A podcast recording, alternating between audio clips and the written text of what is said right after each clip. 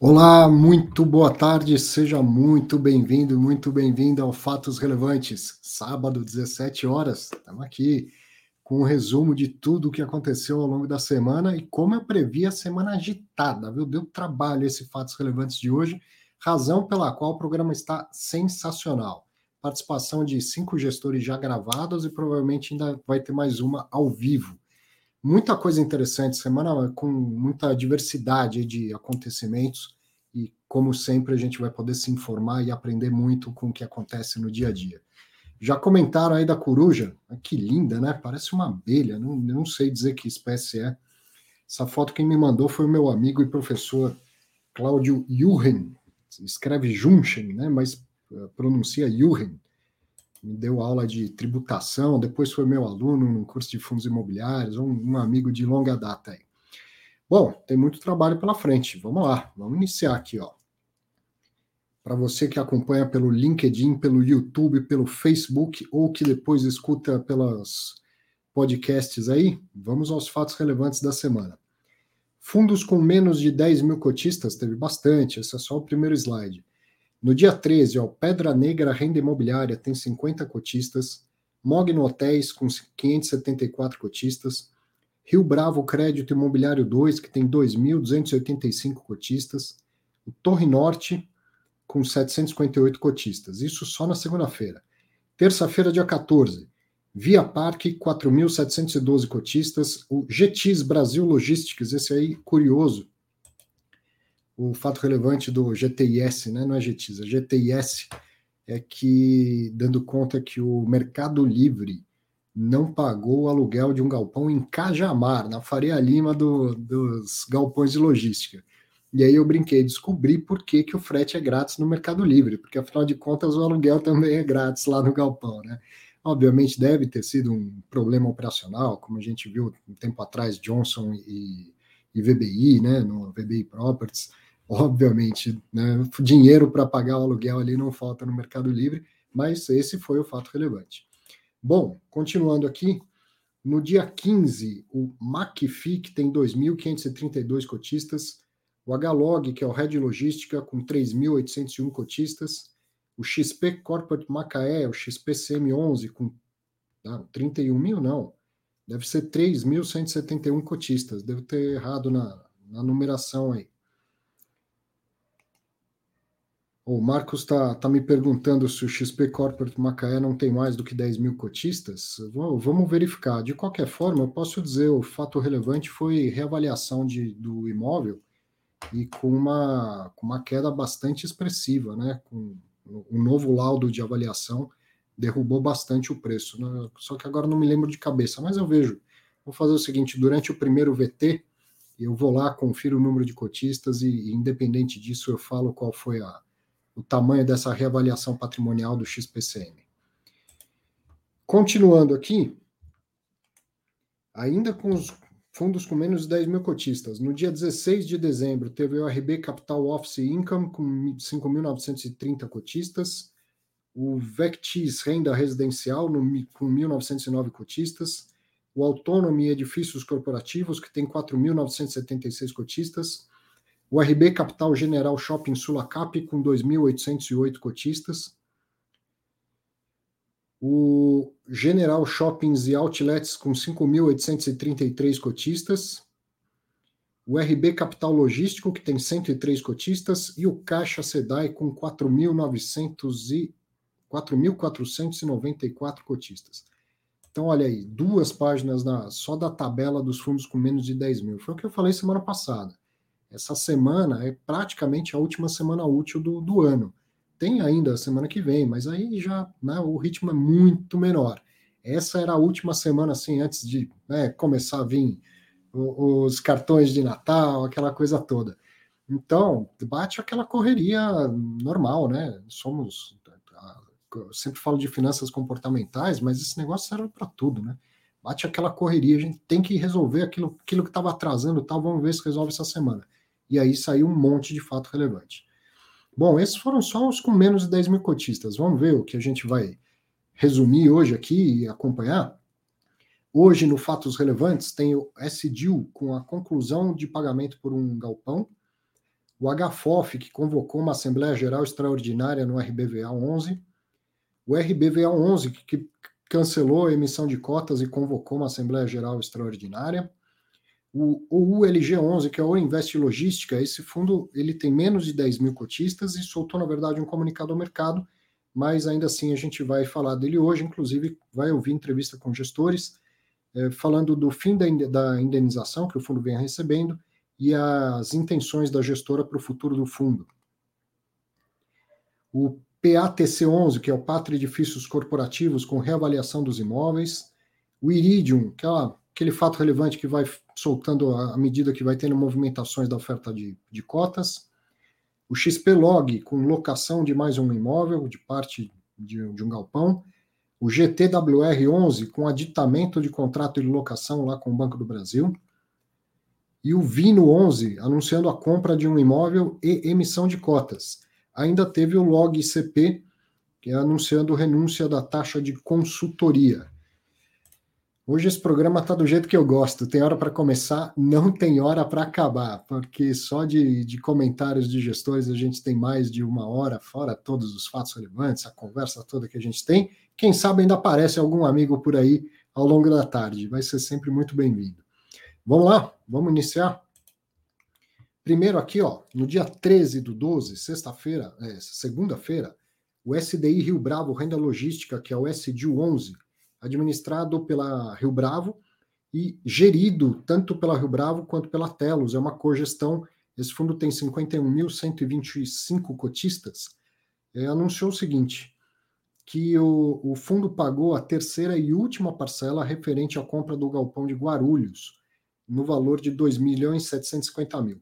O valor total da aquisição do, do galpão foi de 36 milhões e 300, sendo que 18 milhões 150 já havia sido pago em 5 de junho do ano passado, 15 milhões e 400 em 9 de setembro também do ano passado, e agora, no dia 9 do 12, esse, esse último pagamento restante de 2 milhões 750 mil reais.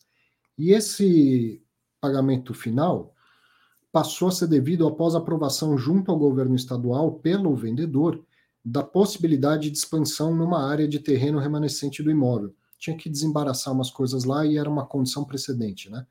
Considerando os valores de locação acordados, a pré-locação da futura Tintas e a locação vigente da Alma Viva, e o valor efetivamente pago pelo imóvel, né, agora crescido desses 2 milhões e 750, então aquisição mais custo das obras em andamento, o yield anual projetado é de 11,8% durante os dois primeiros anos de vigência do contrato de locação da Futura Tintas e de 11,67% ao ano a partir do terceiro ano. Então, essa, essa previsão de yield já havia sido uh, divulgada né, em fatos relevantes anteriores, mas agora, como o fundo pagou mais um, um pedacinho aí, esses 2,750, diminuiu. Né? Hum, por outro lado, abre a possibilidade de uma expansão. Estou falando demais aqui, vamos ouvir quem conhece bem a operação que pode complementar o fato relevante. Deixa eu encontrar aqui o, o vídeo da entrevista que gravei, tanto com a, a Rio Bravo quanto com a Telos, né? Vamos acompanhar aqui, ó.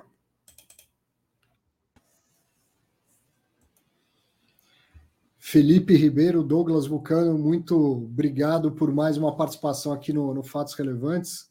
Esse aí um, um, fato mais ou menos inesperado, é isso. O fundo pagou mais uma parte do, de um terreno que já havia comprado há algum tempo atrás, né? Explica melhor para a gente isso, por favor.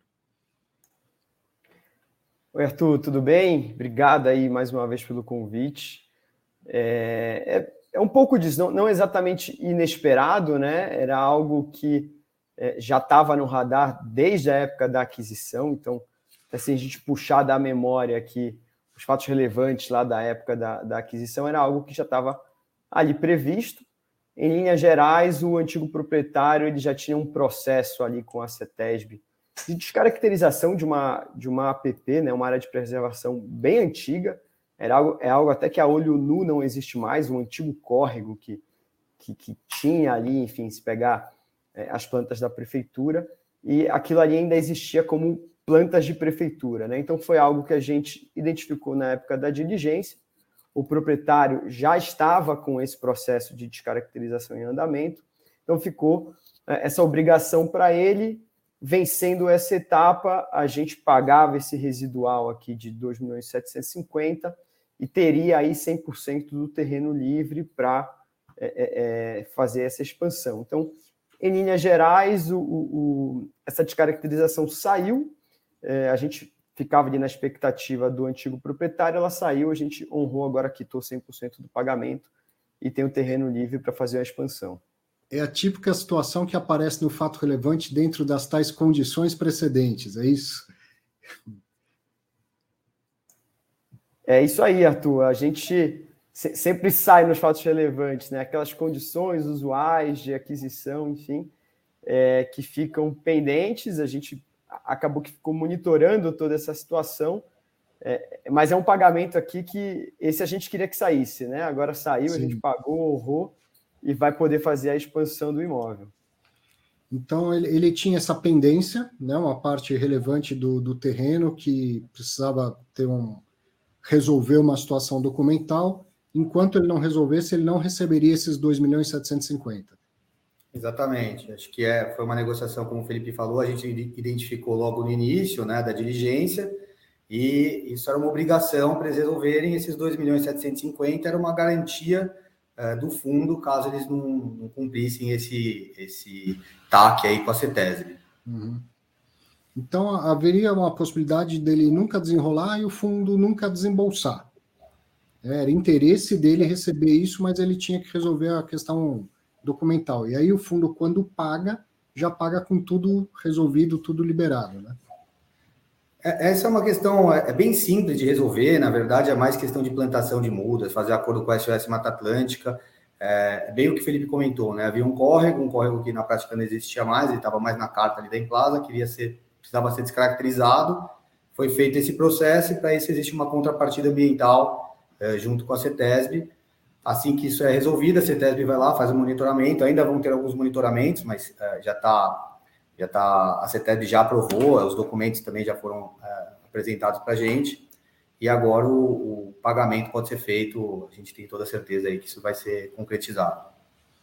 E aí a surpresa é a, a, o momento em que aconteceu, quer dizer, já sabia que isso ia acontecer, que o, o vendedor estava indo atrás de resolver essa situação, só não sabia exatamente quando. E aí aconteceu agora, e aí, obviamente, ele quer receber o que ele tem de direito, né?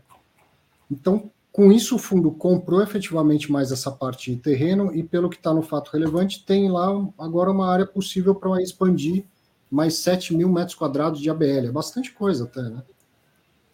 Exato. Essa, para quem tiver depois a curiosidade de olhar a implantação, enfim, no, no, Google Earth ou até na, na planta que a gente colocou no fato relevante, Deixa é uma área hoje que é, é 100% um terreno livre. Era um estacionamento é, que funcionava da antiga operação e ele fica agora 100% livre para a gente entrar com os, com os projetos na prefeitura, aprovar efetivamente esse projeto e partir aqui para a construção, procurar um novo inquilino.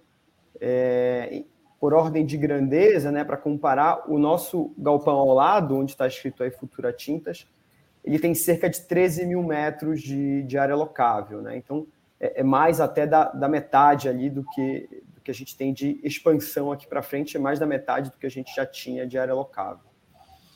Então, é, aqui tem área de preservação permanente e projeto de expansão. É essa, o que a gente está falando é dessa parte em branco aqui, que liberou agora? Não, não. É, isso é, é uma PP. Essa é uma PP. É, quando você vai fazer um, um, projeto industrial, você precisa manter uma área verde aí do uhum. para poder, poder ter aprovação, normalmente 20% do, do, do terreno. Isso é área de preservação, isso aqui a gente nunca vai poder mexer, tá? Certo é uma outra essa essa área aqui foi é uma outra área para fazer o projeto de expansão mesmo e aí eles estavam descaracterizando onde tinha um córrego. Entendi. É. Então é, é, essa aqui logo em seguida que está em rosa aqui esse projeto de expansão essa é a parte que acabou de ser liberada e que por isso o fundo fez o, o pagamento adicional. Agora Exato. existe um projeto aprovado e, e essa expansão ela começa agora ou não está ainda no radar? Não, a princípio não, tá, Arthur? A gente, a gente não tinha nem condições, né? Como não, não tinha essa liberação da CETESB, a gente nem tinha condições de entrar em prefeitura para tentar essas aprovações, tá? É um processo que se inicia agora. Então, até efetivamente iniciar a construção, a gente ainda tem toda essa primeira etapa aqui, essa etapa preliminar de, de aprovações, né? Conseguir de fato a liberação para iniciar. A gente, o que a gente tem hoje pronto é um estudo de massa, então essa análise inicial de zoneamento, de, é, é, é, distanciamento entre os galpões, esse estudo de massa já foi feito, e a partir de agora é, é como se eu tivesse efetivamente comprado o terreno agora e tem toda essa, essa etapa de aprovações uh, e início da obra e busca depois de um novo inquilino. Uhum. E aí, com, com isso, já que o fundo fez esse desembolso, teve uma alteração naqueles cap rates que estavam projetados lá desde o fato relevante anterior, né? Então está nesse agora que o yield projetado passa a ser de 11,08 ao ano durante os dois primeiros anos de contrato com a Futura Tintas e de 11,67 após o terceiro ano. Eu vou voltar a imagem aqui do fato relevante. Então essa parte em amarelo, ela está em, em reforma para adequação para que a Futura Tintas utilize, né? Isso, exatamente. Caso a gente imagine aí que até maio a gente entregue essa obra para a Futura Tintas passar a ocupar. É importante comentar aqui, Arthur, que toda essa planta, é, é, o imóvel é, é, nosso, né? Do, uhum. do SDIL. Então, desde aquela planta mais na frente ali, né? Que tem um. parece um V, uh, é a ocupação da Alma Viva, também é um imóvel que pertence ao fundo, eles estão todos dentro de uma mesma matrícula. Então eu tenho aqui o um inquilino na frente, a Alma Viva, tenho a Futura Tintas, que é a parte em, em, obra que você comentou, e agora eu tenho mais a expansão. Então, uhum. quando a gente fala né, eh, no yield, aqui no resultado dessa aquisição, né, os 11% aí que você comentou, eu estou considerando o, o, montante investido, os 36 milhões e, e 300, já considerando essa última parcela, o montante da obra e o que eu tenho hoje de aluguel contratado.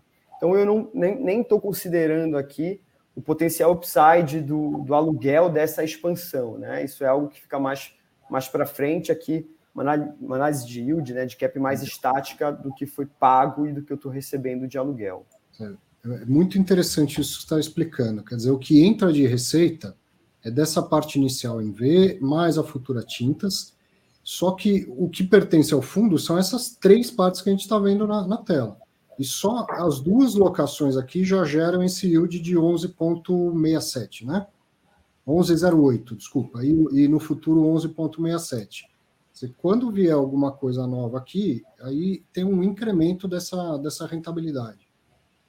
Perfeito. É, é, é, margem, praticamente é margem na veia aqui, né? Quando a gente fizesse, se a gente considerar que o terreno já está 100% pago, uh, e um custo de obra de R$ 1.800, digamos, é, talvez até um pouco menos, uma locação aí por volta de 23, 24, 25 reais, você tem um yield aí quase próximo de 18%, um incremento ali de 18%. Por volta disso daí. O projeto de expansão poderia gerar, a gente está aqui fazendo mera conjecturas, né? Poderia gerar lá uns 18% de receita. Então, este pedaço, não é que tudo iria para 18%, né? o Não. pedaço da expansão e tal, daria 18, e com isso aumentaria a rentabilidade do, do imóvel como um todo. Exato. É, obviamente, esses 18 seriam diluídos dentro desses 11 aí que a gente tem atualmente. 11,67, a partir do segundo ano. Não.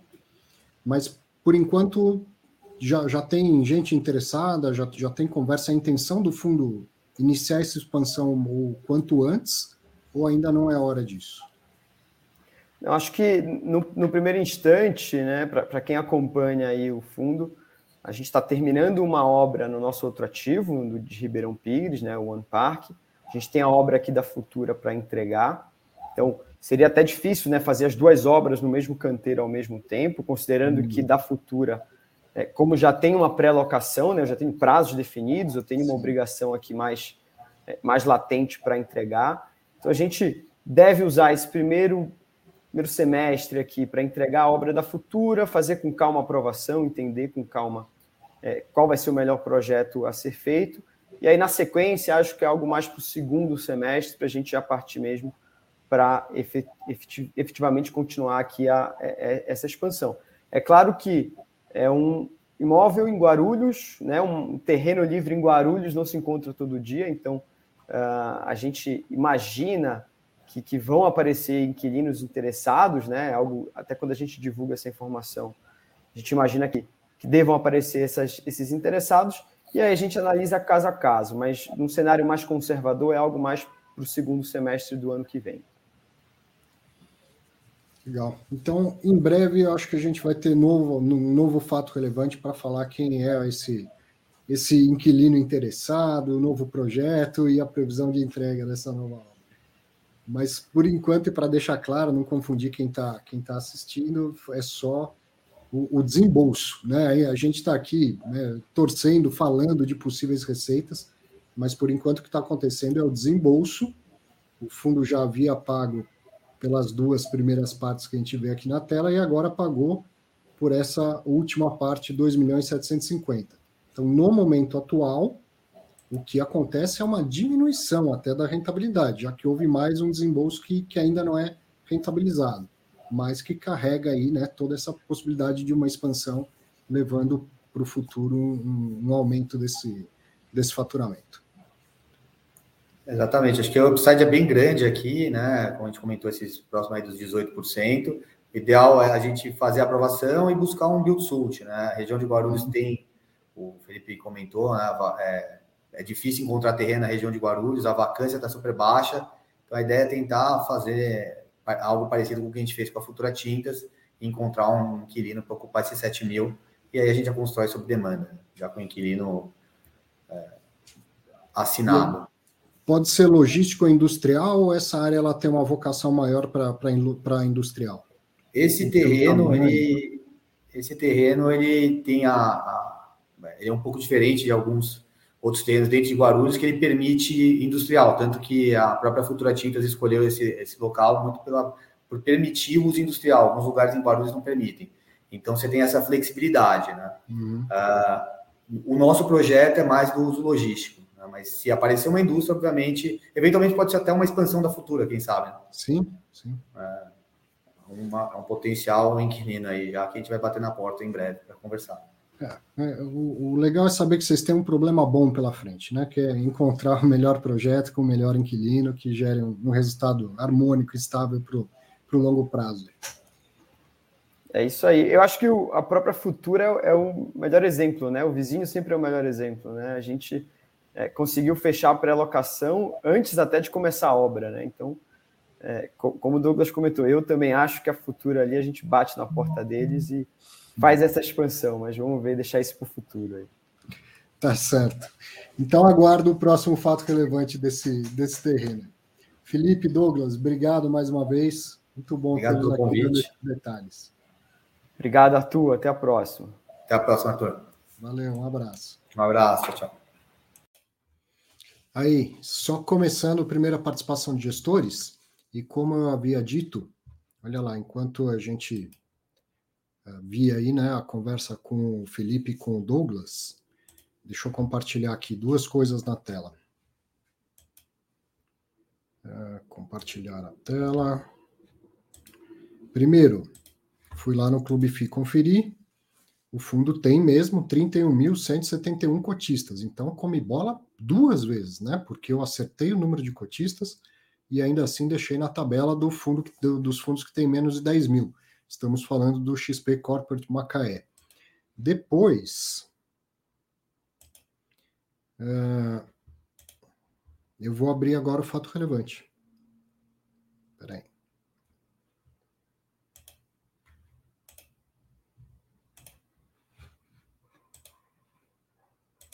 Aqui, ó. Então, como eu havia dito, o fato relevante do XP Corporate Macaé é sobre reavaliação dos ativos. Olha como é, você que está acostumado a assistir os fatos relevantes e não, e não ler de, de verdade os fatos relevantes, vai ter fato relevante de, de reavaliação de ativos, você vai ver na sua tela duas linhas. Olha, olha o que é um fato relevante e assim você imagina o, o que é o trabalho que é prazeroso para mim, mas o trabalho que é fazer todo prepara toda a preparação desses fatos relevantes, né? Tá aqui, ó. Uh, a variação do valor do patrimônio líquido do fundo em virtude da avaliação patrimonial realizada em 30 do 11, passando a ser 168 milhões 499, é, passando de 168 milhões, né, para 133 milhões 253. Então, com isso, há uma queda de 20,72% no, no valor patrimonial.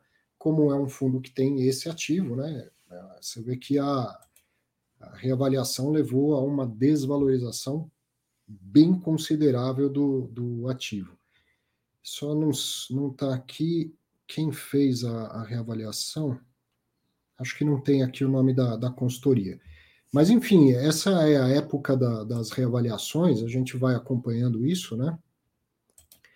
E percebe que nem tudo vem para baixo, né? Tem, tem alguns que valorizam, outros desvalorizam. Quando a gente vê um fundo multiativos, como vários que a gente viu aqui, HGRU, HGLG, que divulgaram fato relevante dessas reavaliações, a gente vê o resultado global. Tá? Aumentou 1,5% no valor patrimonial e tal. Quando sair o relatório anual, que vai sair até, até março do ano que vem, baixa lá o, o, o informe, informe anual, que é obrigatório, né, uma peça obrigatória, é, exigida pela CVM, aí você vai ver o resultado da, da reavaliação imóvel por imóvel. Então, ali é praticamente uma média, vamos dizer assim, né?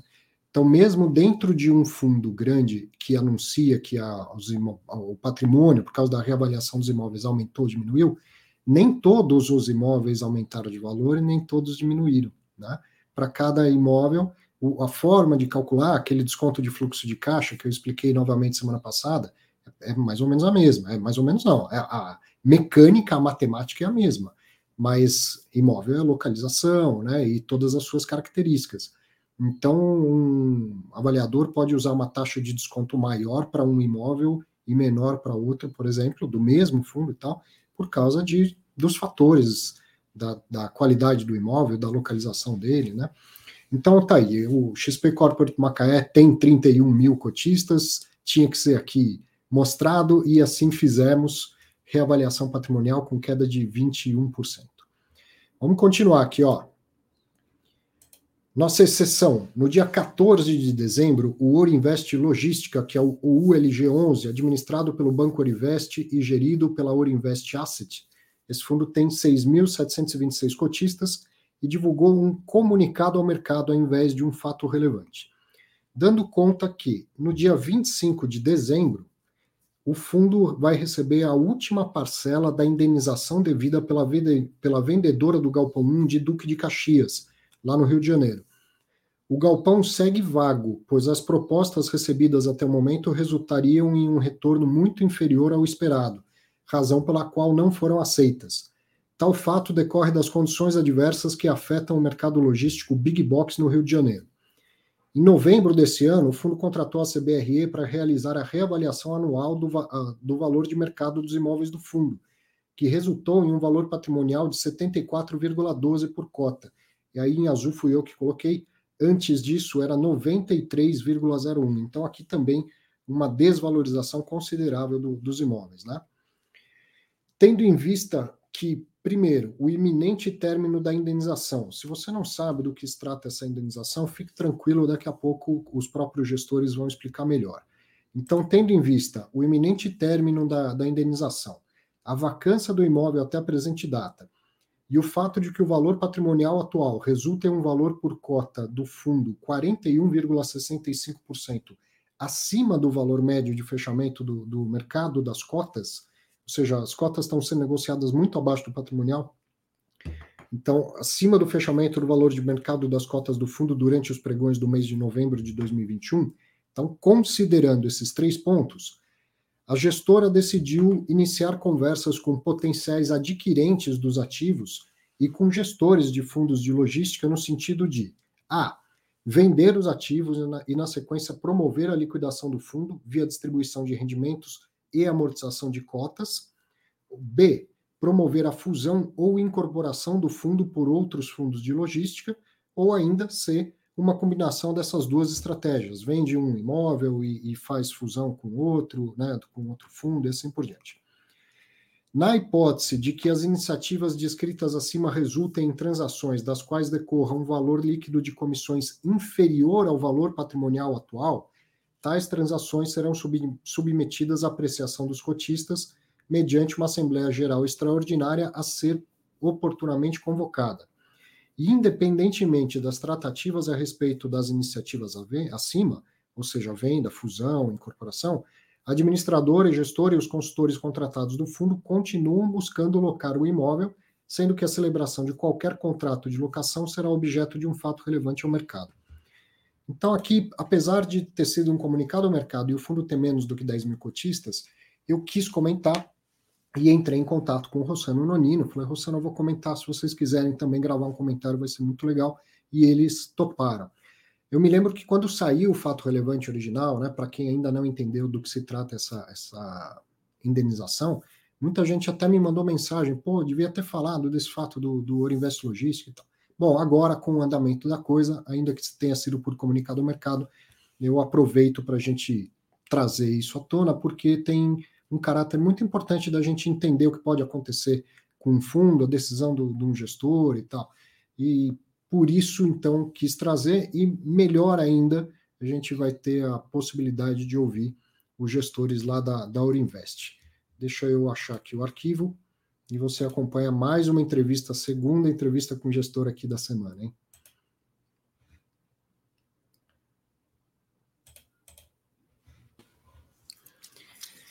Muito bom. A gente agora vai abrir uma exceção, duas, né? Porque a gente vai falar de um fundo com menos de 10 mil cotistas e que divulgou um comunicado ao mercado. Mas um, uma situação muito importante da gente acompanhar e aprender. E quando saiu o fato relevante lá atrás, muita gente também me pediu que, que, que comentasse.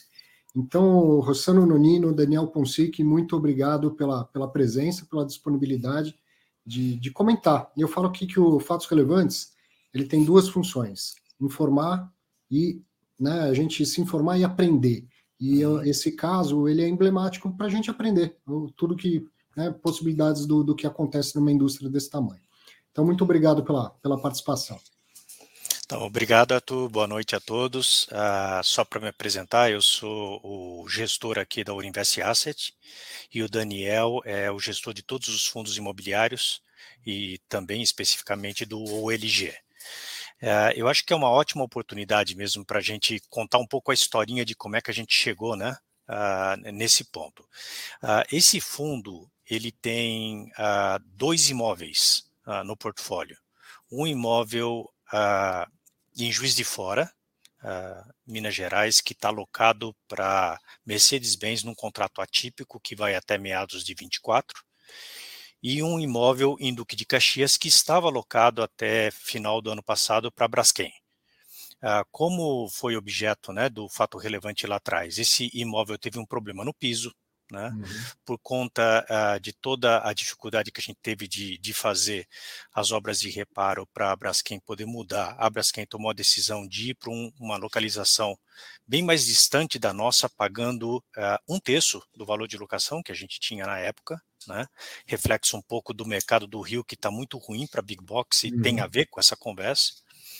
E a gente soltou um segundo fato relevante é, no início de 2021, que a gente tinha conseguido negociar com o vendedor do imóvel uma indenização por conta desse problema no piso, que dava condição para o fundo de distribuir durante todo o ano de 2021 50 centavos por cota, sendo que mais ou menos 40% disso é, da distribuição do fundo vem lá do, do imóvel de Juiz de Fora e 60% do fundo é esse imóvel de Duque de Caxias.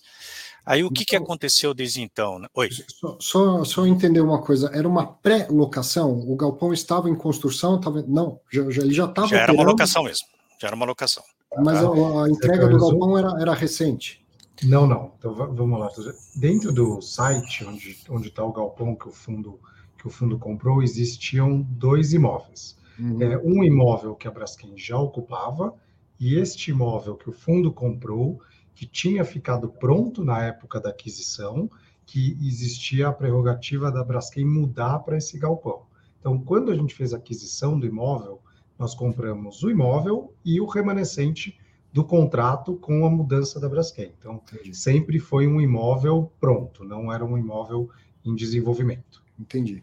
E aí ele teve um problema no piso, que para a Braskem disse que não, não, queria mais o imóvel daquela, daquela maneira, e ainda num período em que o construtor tinha que se responsabilizar pela obra, é isso? Isso, foi num período de cinco anos, né, a, uhum. após a entrega.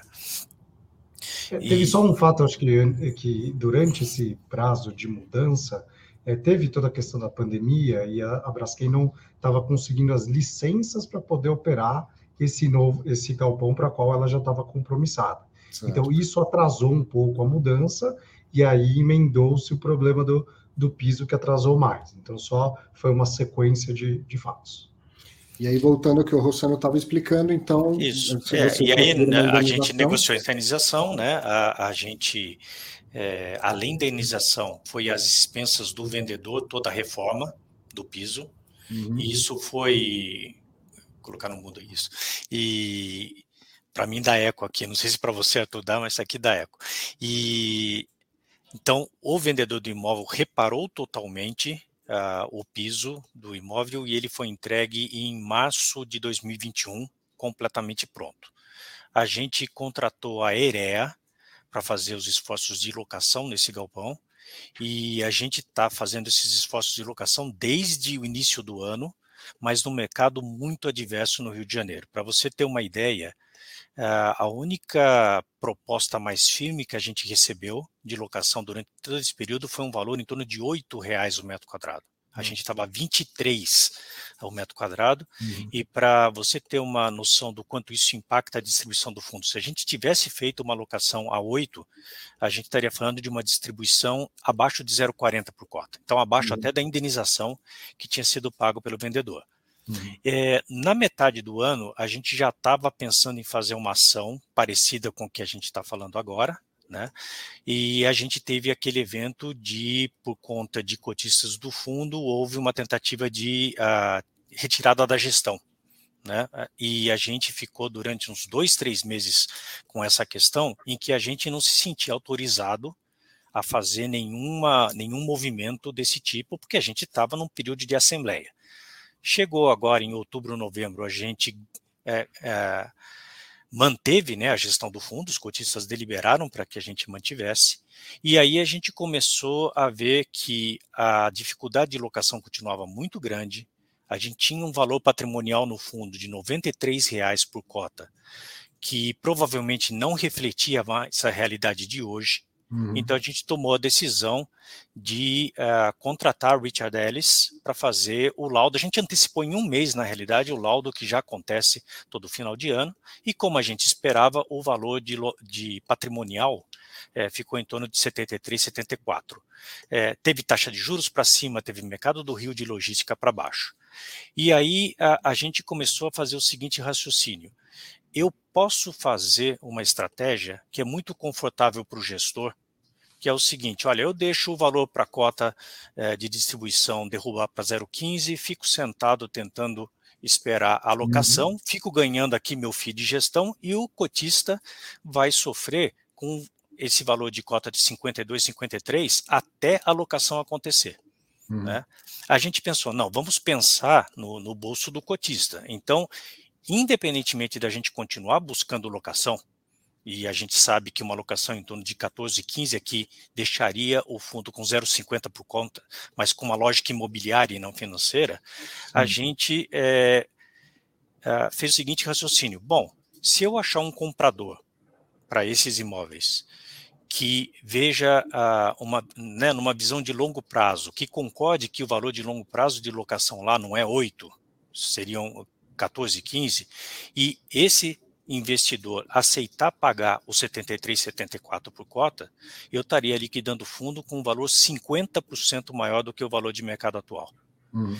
E talvez um fundo maior possa pagar esse valor numa troca de cotas pelo fundo, porque hoje esse fundo só com dois imóveis, eu tenho um imóvel que é 60% do portfólio vago, machuca muito o fundo.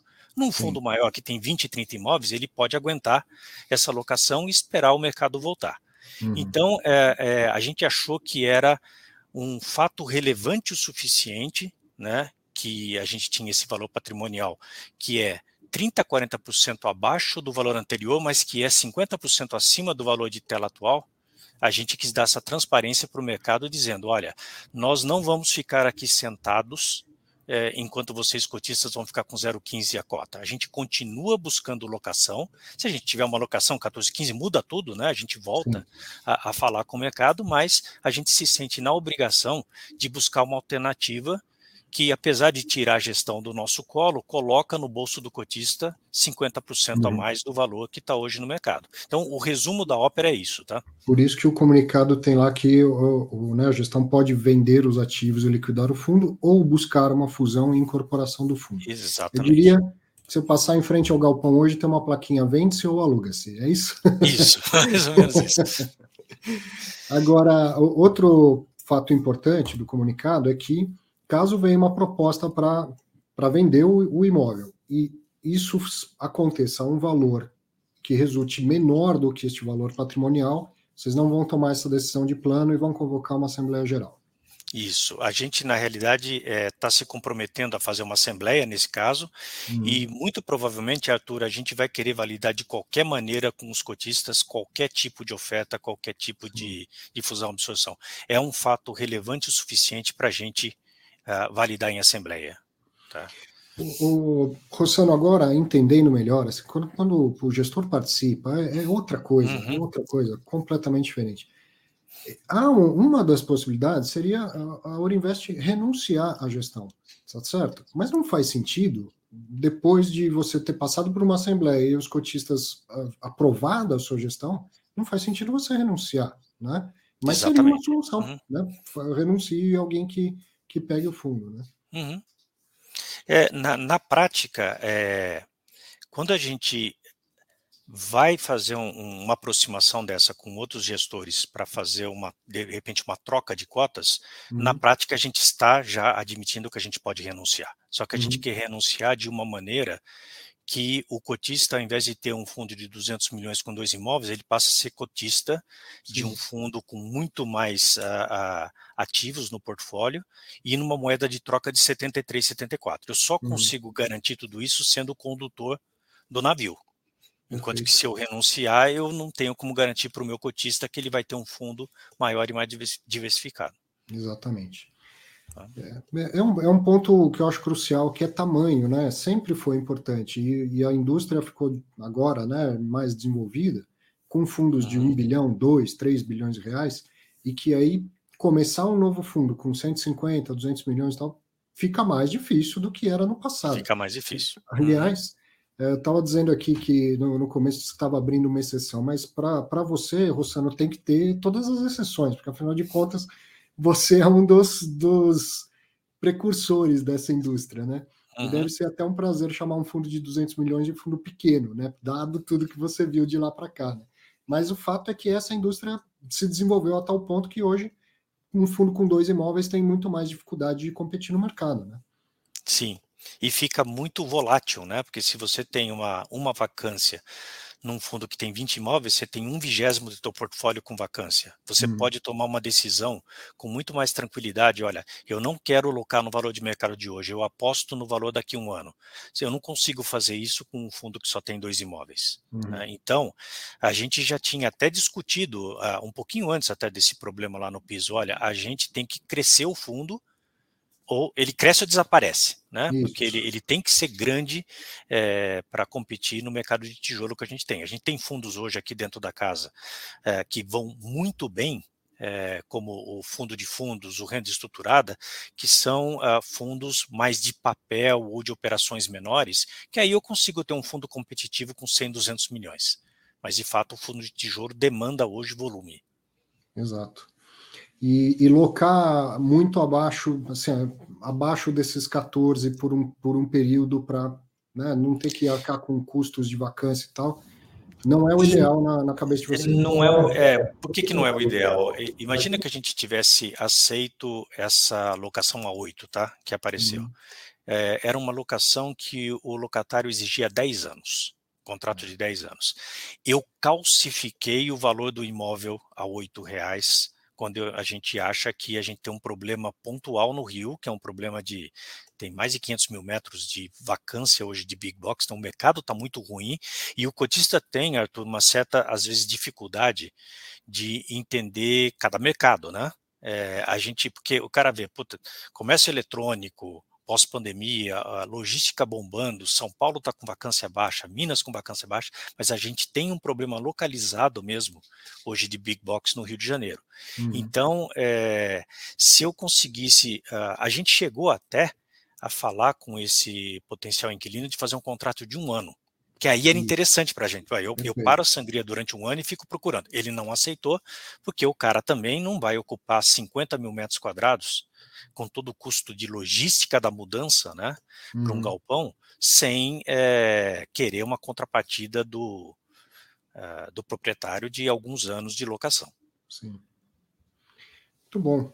Eu, bom. eu, tendo a dizer que eu, eu gosto do racional, tá? Se evidente quando começa um fundo, mesmo que pequeno, o objetivo é fazer ele crescer. É crescer. Não, uhum. não foi melhor sair, né? Melhor interromper a operação do que ficar arrastando uma, uma operação. Gosto uhum. bastante da, da ideia da gestão. E para esclarecer, numa hipótese de, de venda, então, abaixo do valor patrimonial, aí você amortiza e o, o cotista recebe, boa parte deles vai receber menos do que investiu. Mas não é que o, o, o fundo em si está com patrimônio líquido negativo, nada disso. Nada é como disso. se fosse uma venda com prejuízo. Basicamente uhum. isso a tal ponto que ele poderia pegar esse prejuízo e, e compensar com lucros compensar com o imposto de renda de... como se fosse uma venda da cota em bolsa né? uhum. é perfeito bom então muito provavelmente a gente ainda vai ter mais capítulos vamos, né, vamos ter outras conversas e espero recebê-los novamente aqui para a gente ir acompanhando daqui para frente tudo que vai acontecer então tá bom Obrigado, Arthur. Arthur. Obrigado, Obrigado, Daniel, Rossano. Um abraço. abraço. Tchau, tchau. É, tá aí. Uma, como eu falei, uma decisão é difícil, mas que eu, eu acho uma decisão correta, honesta, sabe? Se a coisa não anda, vamos dar uma outra destinação melhor do que ficar arrastando, né? Rossano, como eu falei, é um dos precursores desse mercado a história do, dos fundos imobiliários no Brasil passa pelo, pelo Rossano, passa pelo Orinvest, e, e evidentemente é, é, o que se espera né, de uma pessoa com tanta história no, no mercado. Ele, ele entendeu, tentou, não está indo pela via normal, alugar, gerar renda de locação, então vamos tentar outras possibilidades. Muito bom a, a, que eles tenham podido participar para dar esse esclarecimento aqui. Bom, eu estou tendo um, probleminha aqui com a minha conexão, eu vou, mas eu vou continuar por aqui. Só um minuto.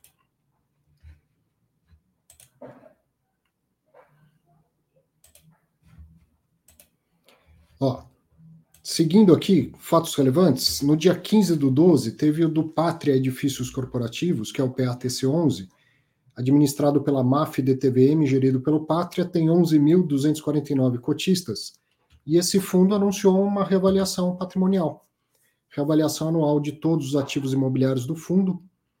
A reavaliação impactou positivamente o patrimônio líquido do PATC 11 em 3.407.399 reais, o que equivale a 0,98 por cota. Um acréscimo de 1,43% em relação ao valor patrimonial contábil anterior.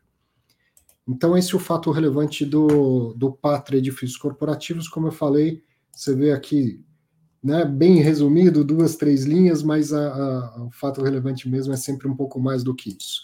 Bom, vamos lá, vamos continuar.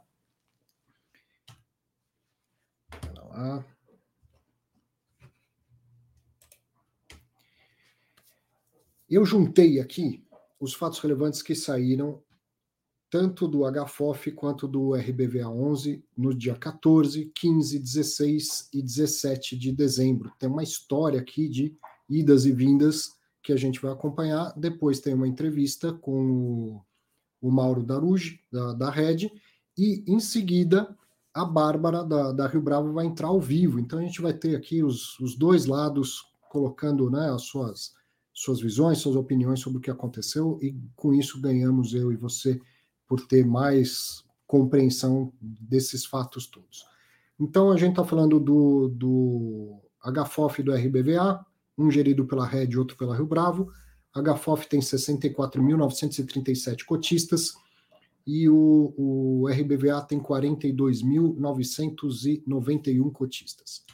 Primeiro, no dia 14 do 12, o HFOF divulgou o seguinte fato relevante, que por ter mais do que 5% das cotas do RBVA, solicitou que a Rio Bravo convoque uma AGE, uma Assembleia Geral Extraordinária, via consulta formal, que é aquela que você pode votar à distância, né? não precisa reunir fisicamente as pessoas, para deliberar sobre, um, a alteração do regulamento do fundo, do RBVA. Dois, o cancelamento da quarta emissão de cotas do RBVA. E três, o pagamento pelo fundo dos custos com a convocação dessa consulta formal. E aí, Sobre o item 1, que é alteração de regulamento, o que, que é proposto?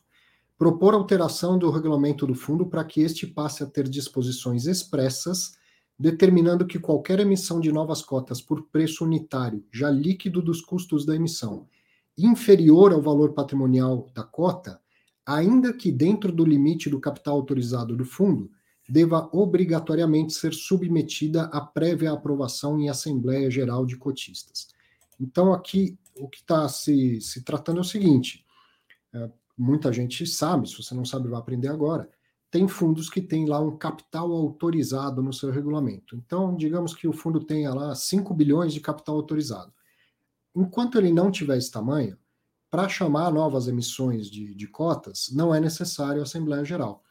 Antes da possibilidade desse capital autorizado, toda nova emissão tinha que passar por uma Assembleia Geral esse tema especificamente, de aprovar uma nova emissão, ele demanda maioria simples. Então, se tiver lá três pessoas que apareceram na Assembleia e dois votarem a favor, essa seria uma, maioria super qualificada até dos presentes, né? Mas é a maioria simples de quem estiver presente. É, agora, depois da reforma que veio com a 571, depois da reforma da, da instrução 472, foi permitido essa possibilidade do capital autorizado. Então, os fundos mais novos já saem com isso. O fundo tem um capital autorizado de X bilhões, alguns até um valor bem grande, de tal forma que o gestor pode chamar a Assembleia, é, pode chamar uma nova emissão sem né, passar por, por Assembleia. Já o que a, o HFOF é, pretende que seja votado nessa Assembleia, que é a alteração do regulamento, isso precisa de maioria qualificada, ou seja, cotistas que representem pelo menos 25% das cotas do, do fundo. Muito bem. Vou continuar aqui, ó.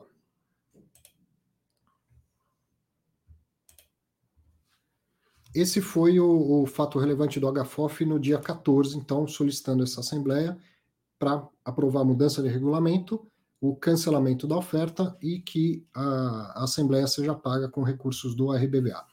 No dia seguinte, no dia 15 do 12, o Rio Bravo Renda Varejo soltou o seguinte fato relevante dizendo que cancelou a quarta emissão de cotas. Então, sem necessidade da Assembleia, a própria administradora decidiu de antemão cancelar a quarta emissão de cotas. Os cotistas que exerceram direito de preferência, porque já tinha passado essa data, uma parte já tinha feito o exercício do, do direito de preferência e com isso teria que pagar pra, por essas novas cotas, né? É, os cotistas que exerceram direito de preferência, que, que foram liquidados no dia 14 do 12, então no dia anterior, terão restituídos os valores integralizados acrescidos dos rendimentos temporários calculados desde a sua data de integralização até a data do seu efetivo pagamento, conforme será é, oportunamente informado. Então, quem né, integralizou e quem exerceu pagou no dia 14, quando receber, dia 20, 25, não sei quando vai ser, mas então calcula do dia 14 até esse dia, atualiza lá pelo CDI e recebe o que pagou mais o valor atualizado, que é esse rendimento temporário. Todas as despesas e custos da oferta serão pagos pela administradora, de forma que nenhuma despesa da quarta emissão será arcada pelo fundo. Então, esse foi o, o fato relevante, a, a primeira parte. No dia 16, o RBVA divulgou um novo fato relevante, dizendo que, diante do cancelamento da emissão, né, da quarta emissão, ficou prejudicado o pedido da Assembleia Geral Extraordinária, uma vez que o mesmo é fundamentado a partir das condições da emissão, que não mais ocorrerá por decisão da administradora. Então não estava aqui escrito com todas as, as, as letras, mas o que se entendia desse texto? que a, a Rio Bravo não convocaria a Assembleia Geral Extraordinária, já que ela é, existiria em função da quarta emissão, que tinha sido cancelada já no dia anterior.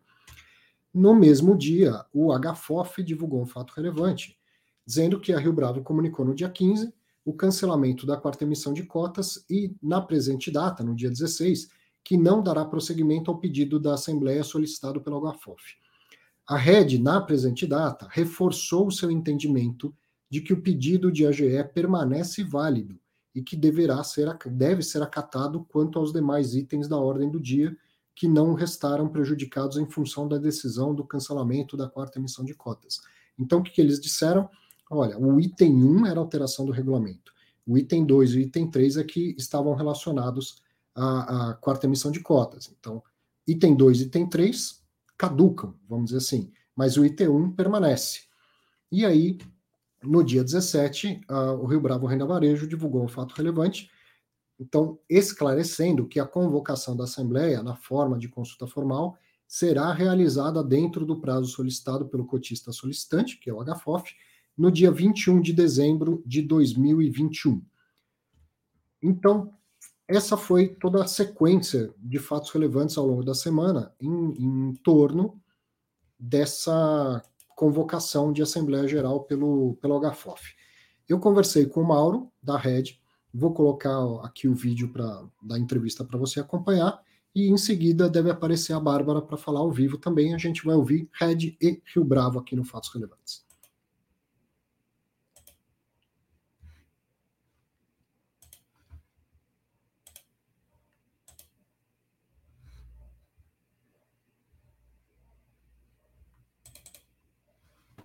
Gestor de FOF no fatos relevantes é coisa rara, porque FOF quase não tem fato relevante, quando tem é nova emissão e aí entra em período de silêncio. Né? Tá aqui o Mauro Darujo para falar de um fato relevante de um FOF que diz respeito à emissão, mas não à emissão do próprio HFOF, sim do RBVA. Né? Mauro, primeiro, obrigado aí, eu vou contar, você está com Covid e ainda se dispondo a vir aqui prestar, né, essa, prestar um pouco do seu tempo e prestar esclarecimentos para o mercado. Obrigado pela disponibilidade. Imagina, Arthur. É, boa tarde a você, boa tarde a todos os seus ouvintes. Eu que agradeço a oportunidade de, de falar nesse fórum. Esse aqui é mais um dos fóruns né, que você tem e que é dedicado aí a, a comentar os fatos relevantes. Os fatos relevantes cada vez mais estão saindo aí cheio de detalhes e apresentações, explicações. Acho que até aí os gestores têm evoluído nesse ponto mas sem dúvida nenhuma esse debate, esse entendimento, ele é muito, muito produtivo. Mas é verdade, os fatos relevantes de fundo imobiliário já se destacam, né? Eles já são muito mais detalhados do que, por exemplo, de uma companhia aberta. Mas ainda assim, ter a oportunidade de receber o gestor, recebê-los todos aí para explicar ainda mais, porque no final das contas a gente sabe que o, o, a palavra escrita é mais difícil de se expressar e ainda tem alguma fricção lá com o jurídico, né? Tem coisa que você fala, ah, quero escrever assim, o jurídico não quer. Então, depois você vem aqui, consegue explicar, já com fato relevante publicado, ganha todo mundo, ganha ainda mais o, o mercado de, de, fundos imobiliários.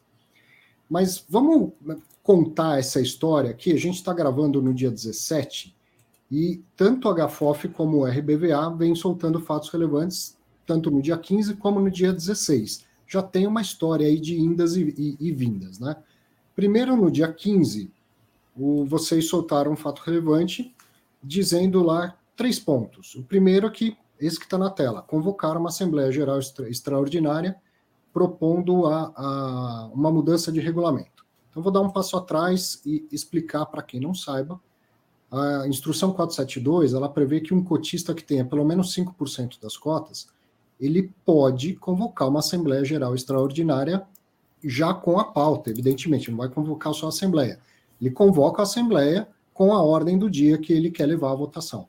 Depois, a aprovação daquilo depende né, da maioria dos cotistas. Dificilmente só 5% aprovaria.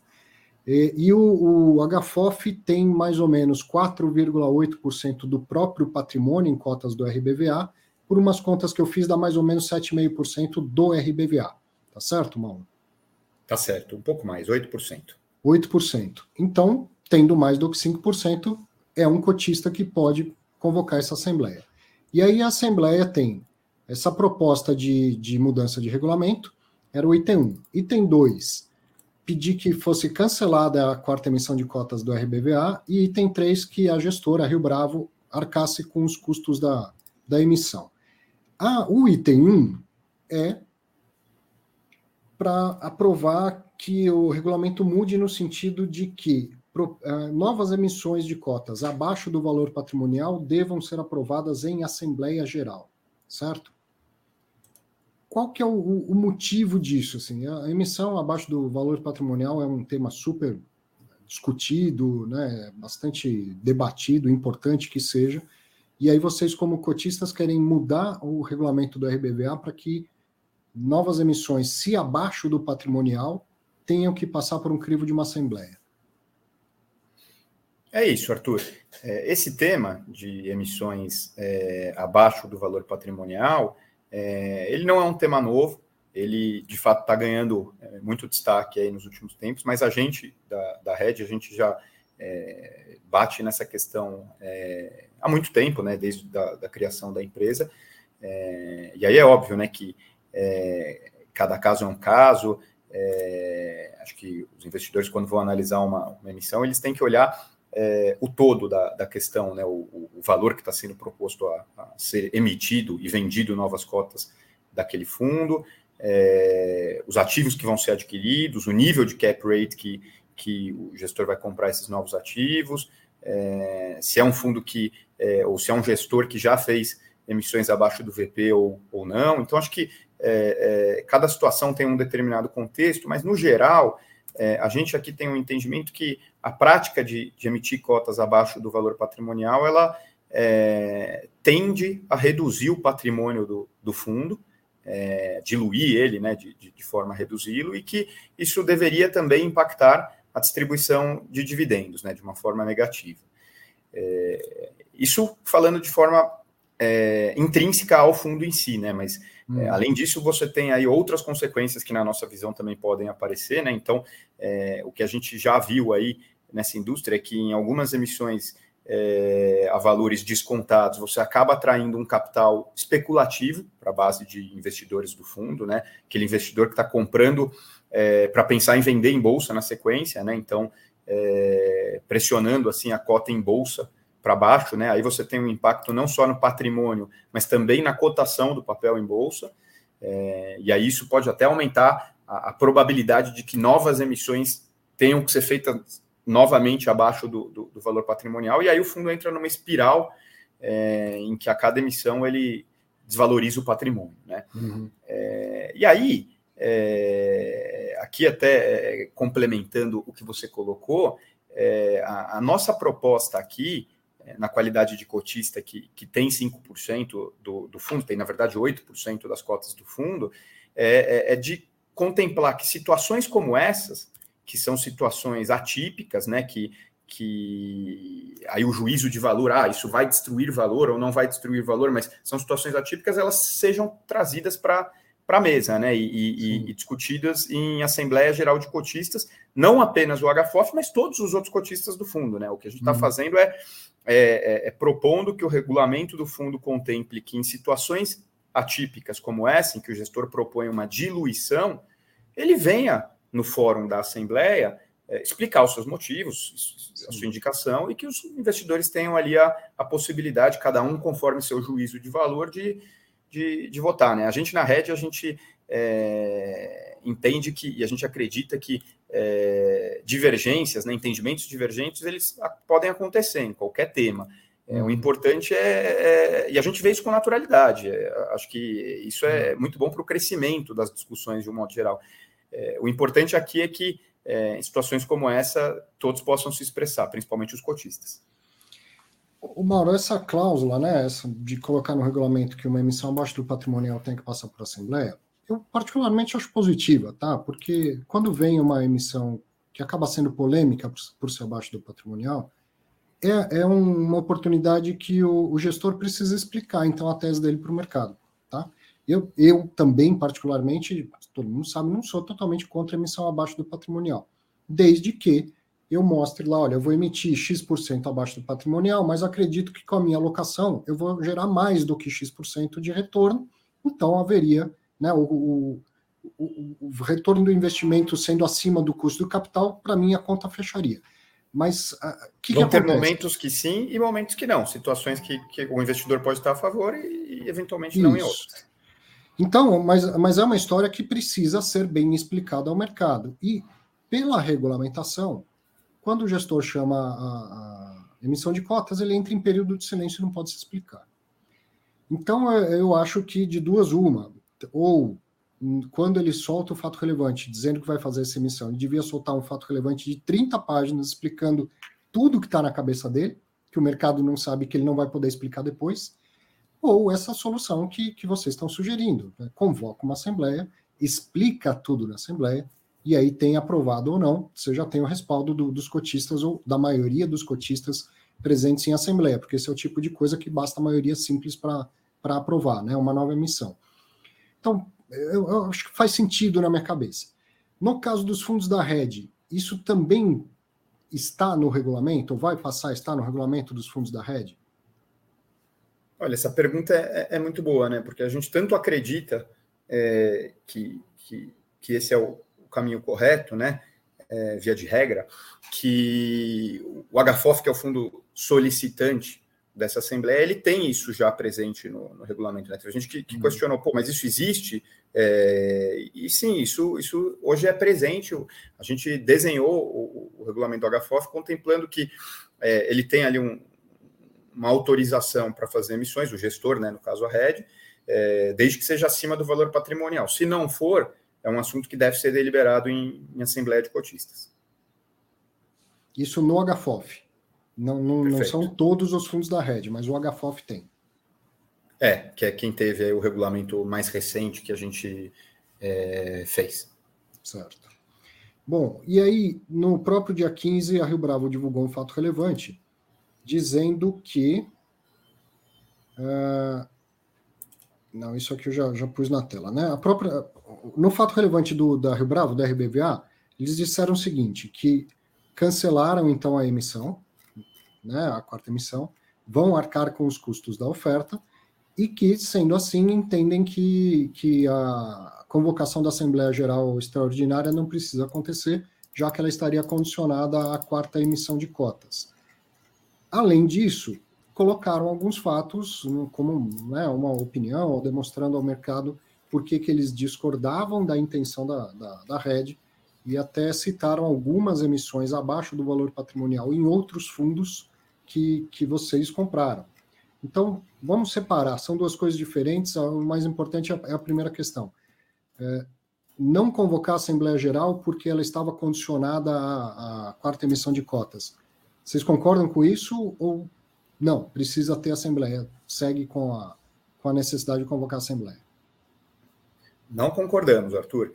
É, nosso pedido aqui, ele é, era um pedido que não estava específico para a quarta emissão de cotas do fundo, né? Você tinha outro item que, que citava o cancelamento é, dessa emissão, é, mas o pedido de, de, de, alteração no regulamento é, é, um pedido que, que ele é válido independentemente da, da quarta emissão, uhum. e no nosso entendimento é algo que é benéfico para o fundo imobiliário, é, é um item de melhoria de governança e que é, vale para o fundo como um todo e, e, e tem aí potencial para melhorar, inclusive, a percepção de risco da, da, da, cotação no mercado secundário.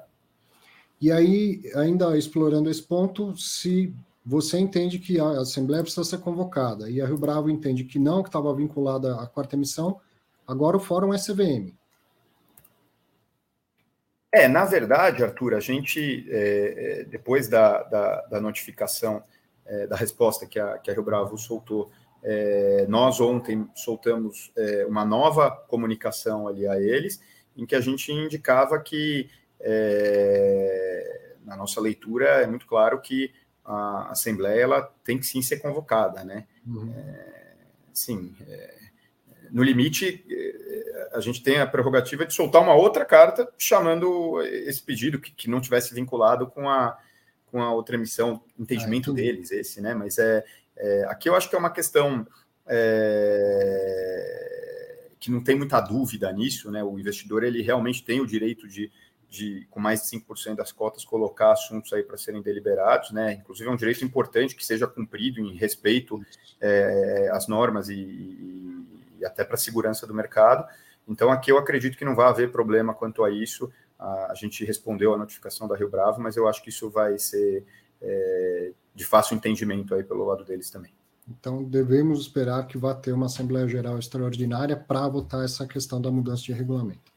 Eu lembrei aqui na, na resposta, antes de, de falar da, do, das outras emissões que, o, que, o, que a Red entrou, é, eles falavam da, da própria emissão do RBVA, dizendo que ela tinha o escopo de adquirir outros imóveis, aumentar a diversificação do fundo, todos esses detalhes todos, porque muito provavelmente a Rio Bravo não vai poder participar, gravar, falar, porque eles devem estar em período de silêncio, acredito eu. Então, vou dar os detalhes que foram é, divulgados ao mercado por fato relevante. De uma maneira é, bem resumida, eles diziam que a, a, uma oferta ela tem que ser vista no, no todo, não só na sua emissão, que eles buscavam melhorar a diversificação do fundo, diminuir a dependência de agências bancárias, que era uma, uma diluição pequena, de, acho que até meio de menos de 1%, se não me engano, e que geraria mais valor, provavelmente até aumentaria a distribuição de rendimentos. Ainda assim, é postura da, da Red não concordar com, com essa quarta emissão. É assunto passado, ela até já foi cancelada, mas como foi é, uma das respostas que eles colocaram, se você quiser comentar. E depois eles falaram de, de outras emissões em que a Red entrou e que estavam abaixo do patrimonial. É, eu acho que isso é, é, é um assunto que, que, como a gente colocou, né, é, cada avaliação é, de, de, uma determinada situação, ela tem que levar em conta os diversos fatores, né? Então, é, o que, que o, o gestor está tá propondo, né? Qual o valor de cota, os ativos que ele vai adquirir, obviamente que com as informações que são passadas ao mercado, nível de cap rate que, que vai ser adquirido, é, como que o fundo vai ficar após aquela emissão, e aí eu acho que cada investidor tem o, o, o direito de, de, ter o seu juízo de valor. O importante só é que acho que seja respeitada a, a, o contraditório, as opiniões e, uhum. e, principalmente as regras do jogo. Né? Acho que o investidor ele tem que, tem que ser ouvido né? e, não, e não ser calado. Então, é, aqui acho que, é, como a gente colocou já, esse é o nosso entendimento para a forma que foi proposta. É, o que não impede que no, numa outra forma que a gente veja como benéfica, a gente é, apoie, siga em frente, como, como já fizemos por diversas uhum. oportunidades, né? Uhum. É, e aí, até pegando o gancho para falar de outras emissões, né? Como acabamos de falar, cada caso é um caso, né? Então, é, a gente mesmo é, já entrou em emissões aí de, de, de outros fundos imobiliários que estavam emitindo é, com desconto. É, porque não éramos cotistas do, do, determinado fundo imobiliário, e nós víamos ali naquela oportunidade, é, ou, ou, naquela emissão, uma oportunidade muito boa de capturar um valor do atual cotista para nós que éramos o novo entrante, né? um benefício uhum. financeiro para o novo entrante. Aqui o que a gente é, é, gostaria era que, nessa situação específica, que não houvesse essa transferência de patrimônio do Sim. atual cotista para um terceiro no nosso julgamento. Ou seja, aquilo que se busca evitar com a emissão abaixo do valor patrimonial é que um cotista novo entre numa condição melhor do que um cotista anterior. E, e é o que, na visão de vocês, aconteceria nessa emissão do RBVA, que vocês né, pediram cancelamento. Agora, numa, numa outra emissão, abaixo do valor patrimonial, beneficia o novo entrante, mas sendo você um novo entrante, você foi lá e entendeu que deveria aproveitar a oportunidade de, de ter um retorno financeiro. É isso, e obviamente que olhando todos os fatores, né? Não adianta ser uma uhum. emissão abaixo do patrimonial é, que eu posso é, visualizar ali um benefício, mas se, se ela for é, ser muito maléfica para o fundo imobiliário, aí pode ser que eu nem queira entrar mesmo, né? E, e a uhum. mesma coisa o inverso, né? É, acho que é, pode ser que tenha uma emissão abaixo do patrimonial que, de acordo com os termos, é, a gente, mesmo sendo cotista, entenda que, que, possa fazer sentido seguir em frente, né? O que é, o, acho que o, o, o, ponto principal aqui é a gente busca essa, é, essa possibilidade de que o assunto em situações atípicas como essas possa ser deliberado pelos investidores do fundo. Uhum. Bom, então com isso também cobrimos os fatos relevantes do dia 16, né? Tanto a resposta da, da Rio Bravo quanto a resposta de vocês veio nessa linha, explicando que não eram cotistas dos, dos fundos. Só para a gente encerrar, e agora não, precisa, não, não, precisamos falar desse fato específico, mas é, um exemplo, o que, que seria então uma, uma oferta abaixo do valor patrimonial em que faria sentido seguir com a oferta ou que a rede subscreveria? Ou qual que é a exceção à regra de não emitir abaixo do patrimonial, por exemplo? Um exemplo que você possa nos dar. Olha, é, é uma pergunta que ela não é tão fácil, porque, via de regra, a emissão abaixo do patrimonial por si só já é um fator é, que tudo mais constante é, dilui o patrimônio líquido ou reduz o patrimônio líquido do fundo. Mas o que, que uhum. poderia, por exemplo, ter é, numa emissão abaixo do patrimonial que compensasse é, é para o lado positivo. Por exemplo, é, é, uma emissão que, que, que seja para comprar ali é, um imóvel que, que esteja é, num nível de desconto muito maior do que o desconto que está sendo dado na cota, por exemplo. Certo. Então, hipoteticamente, né, e aí aqui é, sempre no, no, campo das ideias, né, se você tem um fundo que está emitindo ali com 5% de, de deságio e, e, ele vai comprar um imóvel muito bom num cap rate de é, 11,5%. Você fala, pô, 11,5% é, mostra que esse ativo que o, que, que o fundo compraria por meio dessa emissão agrega valor, agrega valor, inclusive, mais do que o suficiente em função ou, ou para contrapor a diluição que está tendo, né? Uhum. É, então, por isso que, de novo, os investidores acho que eles têm que olhar é, é, o todo da situação, mas sem dúvida nenhuma, é, emissões abaixo do patrimonial, é, de um modo geral, elas tendem a, a, reduzir o patrimônio do fundo, né? E uma outra, um outro lado aí, Mauro, se, com a, o maior uso da prática da alavancagem, pode acontecer, acho que até já aconteceu, de ser necessário uma emissão para quitar uma obrigação do fundo.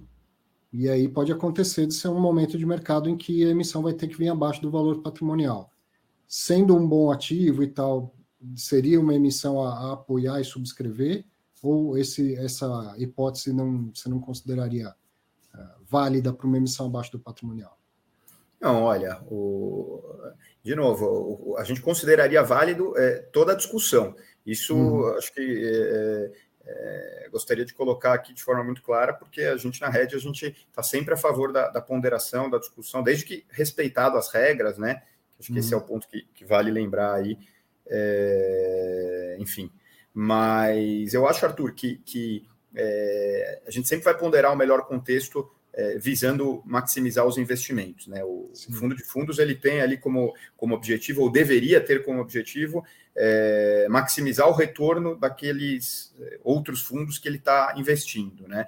Então, acho que se for algo que, no todo, tenha um resultado na nossa avaliação positivo, sem dúvida seguiríamos em frente, né? E, e de novo, assim, a gente é, agora aqui a gente fez algumas é, é, situações né, hipotéticas que, que você provocou muito bem. Isso tudo me fez pensar, no final das contas, que, que o melhor mesmo, como é uma avaliação de caso a caso, né? Mas e se uhum. A, e se B, e se C?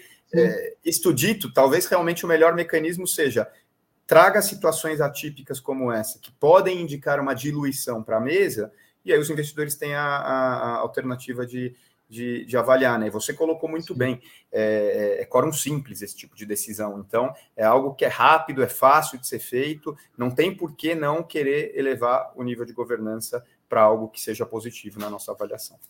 É, é, é achar uma, uma saída válida para que o gestor possa dar o máximo de detalhes possíveis antes de uma emissão.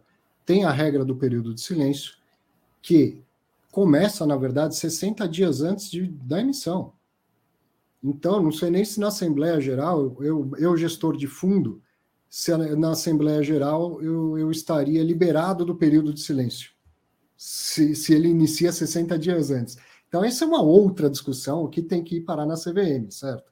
instrução 400 a 476 ela serve para emissão de valores mobiliários muito diferentes entre si, e obviamente que não tem como ter uma única regra que valha para todos os tipos de valores mobiliários. Então, isso é papo para a gente levar para frente para a CVM. Acredito que deve ter gente da CVM que assiste o Fatos Relevantes também, já fica a provocação para o regulador. Mas é, concordo que quanto mais clareza, mais discussão, melhor para todo mundo, até o próprio gestor que vai emitir abaixo do patrimonial vai se sentir né, mais resguardado se, se tudo tiver esclarecido antes. Muito bom, brigadão, viu, Mauro? E pô, melhoras para você. Já está com as duas doses de vacina, né? Vai, vai dar tudo certo, vai, vai ser tudo tranquilo. Legal, eu que agradeço, Arthur. Espero que a gente possa ter mais vezes assim, é, de ações que, que possam melhorar a indústria, né? Acho que isso é positivo para todo mundo. Muito bom. E tendo mais fatos relevantes, porta sempre aberta. Grande abraço. Tá aí, ouvimos o Mauro Darugi da, da Red, foi uma oportunidade. A gente gravou até duas vezes durante a semana e eu descartei a primeira conversa, porque saíram outros fatos relevantes ao longo da, da semana e a gente gravou novamente, já com indas e vidas. E agora vamos ter oportunidade, ó, quem está entrando ao vivo aqui. Bárbara, Bárbara Lombardi, boa tarde, obrigado, hein? Sabadão ao vivo aqui no Fatos Relevantes. Oi, Arthur, tudo bem? Boa tarde. Tudo É um prazer estar aqui contigo de novo. Vamos lá, não tem problema que é sábado, não. Ah, pô, a gente está tendo aqui uma tremenda oportunidade de ouvir de vocês, gestores, né, todas as, as visões aí desse, desses acontecimentos ao longo da semana. Então, Bárbara, o HFOF lá exerceu uma, uma, um direito pela regulamentação de convocar uma Assembleia Geral, tinha lá os, os três itens, eh, e aí a, a Rio Bravo resolveu, antes mesmo de convocar a Assembleia, cancelar a emissão. Então, vou te perguntar primeiro o motivo do, do cancelamento da, da, emissão. E no, no fato relevante que, que, anunciava o cancelamento, tinha uma série de argumentos, né, como uma resposta à rede. Se você quiser eh, aproveitar para falar, fica à vontade. Legal, tá bom. Acho que eh, a intenção aqui, Arthur, é de manter uma discussão de alto nível, né? Acho que também não, é, não cabe a nenhum dos gestores e muito menos a mim ficar entrando muito nos detalhes aí da decisão de gestão das casas, acho que é uma falta de classe e, e não, é, não cabe muito a gente ficar é, mencionando sobre esse tipo de coisa, mas o fato é que a gente procurou deixar um pouco claro nesse fato relevante alguns precedentes públicos do mercado que não ficaram muito claros para nós qual que é ali o fiel da balança sobre a decisão é, do pleito dado que existem outros 92% da base de cotistas aqui que estão meio que obrigados a seguir é, sobre essa convocação de assembleia e sobre arcar com os custos, etc. Então, existe, existe aqui sim uma influência sobre o restante dessa base é, de cotistas. É, sobre, sobre o conteúdo da carta, acho que a gente só tentou deixar um pouco mais transparente, assim, que de fato decidimos aqui pelo cancelamento, a gente tinha uma configuração é, de ter um, cotistas também relevantes no fundo, que estavam muito seguros com a emissão, que foram contatados aqui é, por nós no âmbito do, do roadshow e que tiveram todas as suas dúvidas esclarecidas é, e que seguiriam assim com a, com a subscrição mas a gente achava que uh, com essa fricção de mercado não ia ser benéfico ficar, enfim, seguindo com a decisão e, e, ficar com essa turbulência aqui no mercado, porque isso segura o preço da cota e no final das contas, acho que o interesse de todos os gestores é muito bem alinhado em relação ao preço da cota, né? Ninguém trabalha para destruir preço da cota, porque a nossa é, a, a remuneração das gestoras por determinação da CVM, é atrelada ao preço da cota. Né? Uhum. Então, a gente é muito bem alinhado em relação à cotação do fundo a mercado, é interesse de todos os gestores, para além da, da, do alinhamento profissional, eu também sou gestor, eu também sou cotista do fundo, uma boa parte da Rio Bravo também é cotista do fundo, todos queremos que esse preço é, vá o mais acima possível, tá? Então, esse foi o nosso direcionamento aqui. A gente sabe o quanto esse tipo de barulho é, é é, ruim para o fundo, é péssimo, na verdade, para o fundo.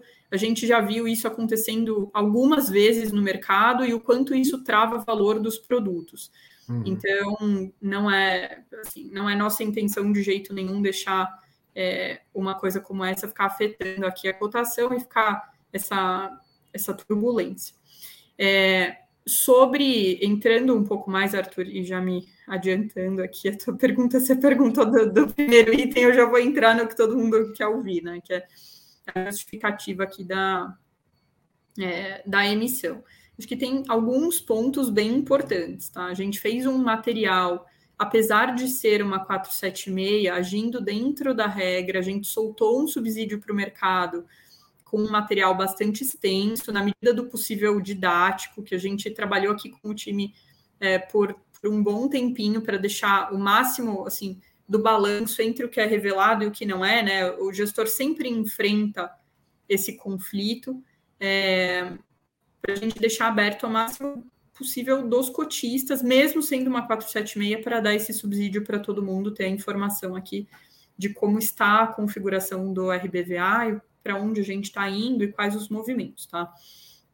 É, um ponto bem importante aqui, a gente tem bastante convicção, a gente está falando, só para dar um pouco mais de, de tangibilidade aqui para a situação, Arthur, é, a diluição ia ser de 0,48% do patrimônio, que significa 5,7 milhões de patrimônio. Então, portanto, em um fundo que está aqui na casa do 1,2 bi de patrimônio, 1,4 de capital investido. Então, era bastante pequeno. É, esses 5,7 milhões certamente seriam repostos com valorização imobiliária, porque a gente tem aqui dois movimentos na RBVA. O primeiro é que a agência vai caindo de valor ao longo do tempo por causa de fluxo de caixa descontado. É, é até legal passar essa informação mais clara para o investidor. A avaliação patrimonial, ela nada mais é do que uma conjectura da empresa terceira de avaliação que coloca os fluxos futuros de aluguel pra, que ela visualiza para aquele imóvel é, no mercado, imputa uma taxa de desconto muito bem fundamentada nesse fluxo, um cap rate de saída de venda daqui a 10 anos, no nosso caso, desconta todo esse fluxo é, em valor presente e determina o valor patrimonial do imóvel. É tão simples quanto isso, né? não tem muita mágica. Como as agências. Uma opinião de valor, uma arbitragem de valor. Nada impede de, no dia que alguém te entrega um laudo atualizado, tocar seu telefone e uma pessoa falando: olha, eu quero pagar 500 pelo imóvel. E acabou de sair um laudo dizendo que ele vale 450. Aquilo é uma opinião, uma arbitragem de valor, né? Sim, exato. É, não, não à toa, tanto não é um valor fincado na pedra, que a gente vem fazendo as vendas bem acima do valor patrimonial, aqui na casa hum. dos 23% acima desse valor. Então, é, ainda mais para ainda mais para o portfólio da RBVA que está passando por essa transformação, a agência bancária tende a ter o patrimônio marcado a PL, né, pela opinião da empresa terceira, caindo cada vez mais e as companhias de varejo subindo, porque elas captam aqui os upsides é, de mercado de uma forma mais óbvia, com imóveis mais atualizados, enfim. Bom, é, qual que era a nossa ideia aqui, né? Qual que é a nossa proposição de valor? Era a nossa ideia? Não, continua sendo a nossa ideia, né? O fundo não acabou, o fundo segue aqui. É, sempre comprar imóveis, primeiro, que tenham um upside patrimonial, então isso é muito importante para a gente. É, comprar imóveis no mínimo com um preço adequado, ali alinhado ao patrimonial, que tenham uma vista de valor para frente de valorização, e que agreguem ainda do RBVA após o término de contratos atípicos. Aqui, no fundo, a gente passa por uma situação muito particular, que é a seguinte, é, os contratos atípicos, eles são bastante sobrevalorizados quando considerados frente ao valor de mercado. Arthur, só, só uma coisa, talvez o meu computador não desligue, tá? Mas se desligar, eu volto logo em seguida. É, Sim, sem problema. É, então, os, os, contratos hoje de agências, no fundo, eles estão acima que é o valor justo para o imóvel numa locação posterior ao contrato É, o que, que isso causa? Quem é que a gente renova os contratos? A gente viu isso acontecendo no fundo da agência recentemente. Né? O, o, valor do, do o valor da cota do rendimento vindo das agências, ele cai. O que a gente quer fazer? Engordar a renda que vem dos imóveis que não são dos contratos ativos da agência. O, Bárbara, a sua conexão tá, tá picando bastante, tá Sim. difícil da gente te entender. Se você quiser reiniciar e voltar, fica tranquila, dá, dá tempo tranquilamente. Porque tá, tá difícil da gente entender. Tá oscilando, tem hora que fica boa, mas agora você estava falando aí da, da, proposta da emissão, tá, quase ninguém está conseguindo entender. Eu vou acessar pelo, então, pelo celular.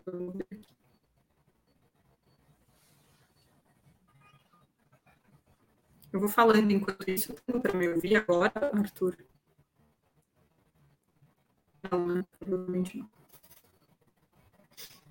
Tá falhando ainda a conexão.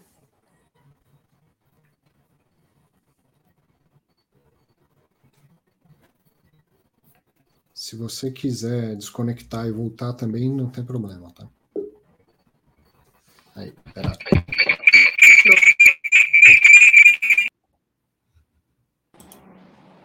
Pronto, entrou pelo celular. É, entrei, entrei pelo telefone. Vamos lá, vamos continuar. Então, é, basicamente o nosso racional é o seguinte, né? Que a gente tenha, é, que a gente engorde o percentual da receita que vem aqui desses imóveis de varejo, de forma que após o término do contrato atípico, a gente é, tenha uma renda já gordinha que suporte o dividendo do fundo num patamar que acomode uma boa precificação a mercado, é, de forma que a gente tenha é, um fundo que vá se valorizando ao longo do tempo. Se a gente pegar, a gente viu isso acontecendo no mercado há pouquíssimo tempo, num fundo que até, até alguns meses atrás era bem comparável ao RBVA, né? É, e no book de agências ainda é. Então, logo a renda caia muito bruscamente, a cotação do fundo a mercado cai muito bruscamente. O que a gente quer evitar é justamente isso: é engordando um pouquinho a pouquinho a renda lá na frente, de forma que a gente tenha uma cotação a mercado que não sofra tanto com a com o término dos contratos atípicos e com a renovação, eventualmente, desses contratos que nós estamos trabalhando aqui bem ativamente na Rio Bravo, tá? Uhum. Então, esse é o grande racional que nós é, é, adotamos aqui para o crescimento do RBVA. Ela tem que ser accretive, né? Como os gestores gostam de falar, ela tem que adicionar renda e adicionar valor lá na frente. Porque, assim, o fundo hoje gira a mercado na casa dos 12% de dividend yield, né? Flutua um pouquinho, mas na casa ali dos 12%. É, comprar imóvel a 12% é colocar um ativo distressed no portfólio. É algo que vai uhum. Trazer um risco enorme. Quanto mais retorno, mais risco, né? Esse é o grande mandamento de mercado. Então, a gente não quer colocar esse nível de risco no portfólio, a gente quer colocar um nível de risco condizente com um fundo de perfil é, mais conservador, como é o RBVA. Não vamos esquecer que o investidor que entrou aqui no fundo comprou um monte de contrato atípico com, com excelente risco saca de sacado, né? Uhum. Que foi a Caixa Econômica, enfim, o Santander. Então, a gente precisa é, ser muito cuidadoso com a renda e com o perfil dos imóveis novos que nós colocamos aqui no portfólio. Nós temos sim, é, é, é curioso até falar isso, né? Porque assim, não dá para inferir sobre o PL pelo cap rate. Essa, essa, essa relação, ela não é óbvia, ela não é direta. Ela pode ser, mas ela não é a priori. Né? Então, quando a gente passa da página 1 ali da análise, que é a relação patrimonial, que eu também concordo, fui gestora de FOF por anos, né? A gente uhum. não a gente não gosta de emissão abaixo do patrimonial até a primeira linha da análise. Na segunda linha da análise, a gente precisa fazer um bom fluxo de caixa descontado para valorar esse ativo e ver se a gente está comprando ele abaixo ou acima é, do valor justo ali daquele portfólio. Então, o que nós nem soltamos nenhuma informação sobre o patrimônio desses imóveis, né? A gente de fato acreditava que ele tinha uma oportunidade de valorização, sim, mas isso é uma inferência nossa, dado que essa informação não sai da Rio Bravo, sai de uma empresa terceira. Então é sempre uhum. complicado é, soltar essa informação a mercado, porque ela vai vir de um terceiro, ela não vai vir da gente. E a gente não tem poder sobre isso, tá? Então, é, esse é um ponto importante aqui de, de colocar. Interessante que você falou em relação ao cap rate, porque pô, eu e todo mundo fala, falamos isso o tempo todo, de que um fundo imobiliário não pode ser é, analisado simplesmente pelo seu dividend yield. Quando a gente fala de um imóvel, o dividend yield do, do imóvel é o cap rate, certo? E o cap rate é uma informação é, baseada num, em um único ano. E você está fazendo uma aquisição para longo prazo. Então, você pode comprar um cap X porque acredita que isso vai aumentar ao longo do, trem, do tempo com melhoria do imóvel, com melhoria da, da do, do valor da locação, com melhoria do entorno e tal, né?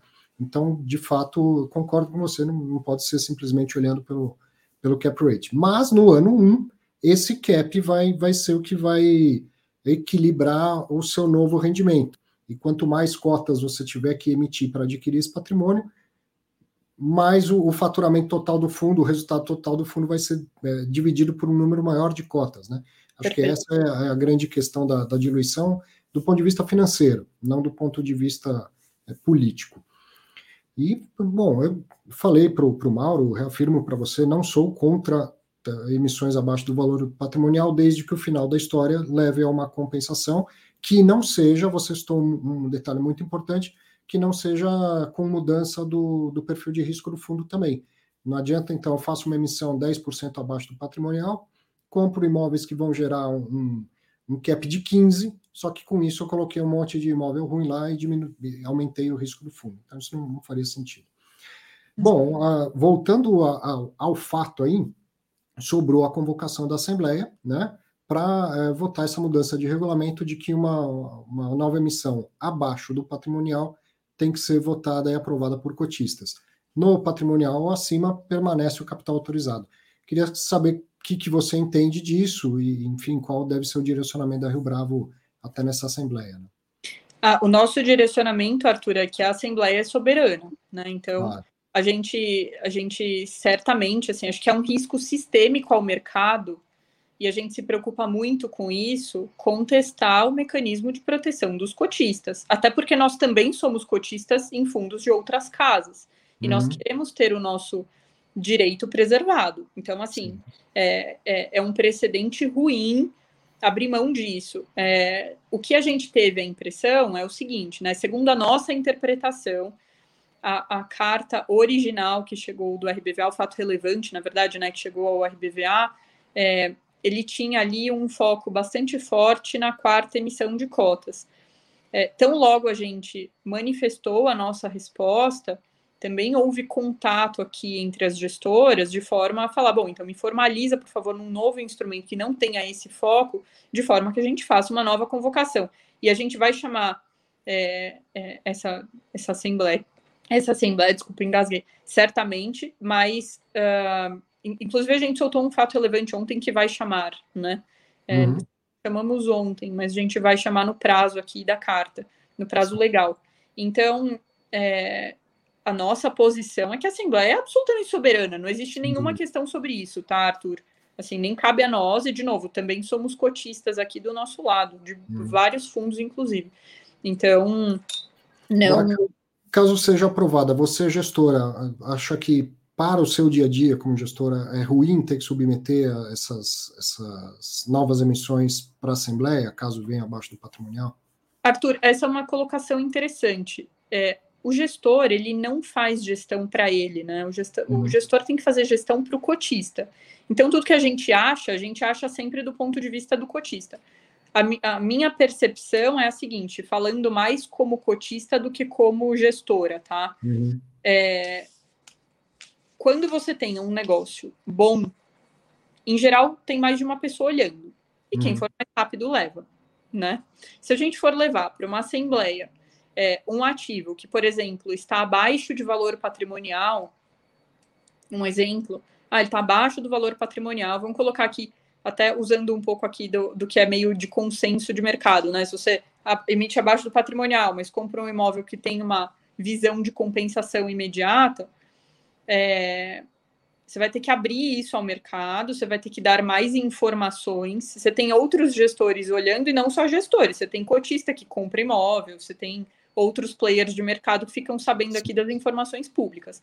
Então existe um fator de competição e é exatamente por isso que o capital autorizado nasceu, né? O capital autorizado nasceu para prevenir o, o time de gestão de perder negócio por conta do rito do mercado de capitais, né? Uhum do rito lá da, da, da CVM. É, então, enfim, esse é um, um, disclaimer importante. Acho que do ponto de vista de gestão, o único trabalho adicional aqui, num caso como esse, seria fazer muito bem esse balanço de informação entre o que nós divulgamos a mercado e o que não compromete o negócio que o cotista vai ter oportunidade de fazer através do fundo, que é por exemplo, comprar um, um ativo super descontado em termos de patrimonial, ou um ativo que vai dar oportunidade para ele crescer a renda lá na frente, portanto, segurar o preço da cota dele. É, esses, esses racionais, assim, a gente precisa tomar bastante cuidado, porque o cotista vai querer mais informações a mercado e a gente não pode perder o negócio, né? Uhum. Esse é o nosso mandato, num fundo de gestão ativa. Então, acho que é um pouco, acho que é um pouco isso, assim, adiciona bastante em risco para o cotista. E eu acho, Arthur, que especialmente para o RBVA, porque ele, tá, ele é um fundo que está passando por um período super crítico de transformação.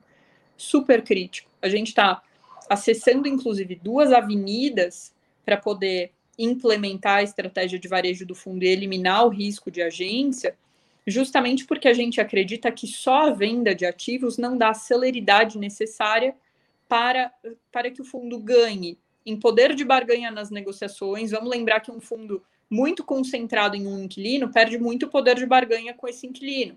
Uhum. Esse inquilino vai ter muito poder sobre o fundo, né? Se o gestor eventualmente perde esse inquilino, o cotista fica sem dividendo, né?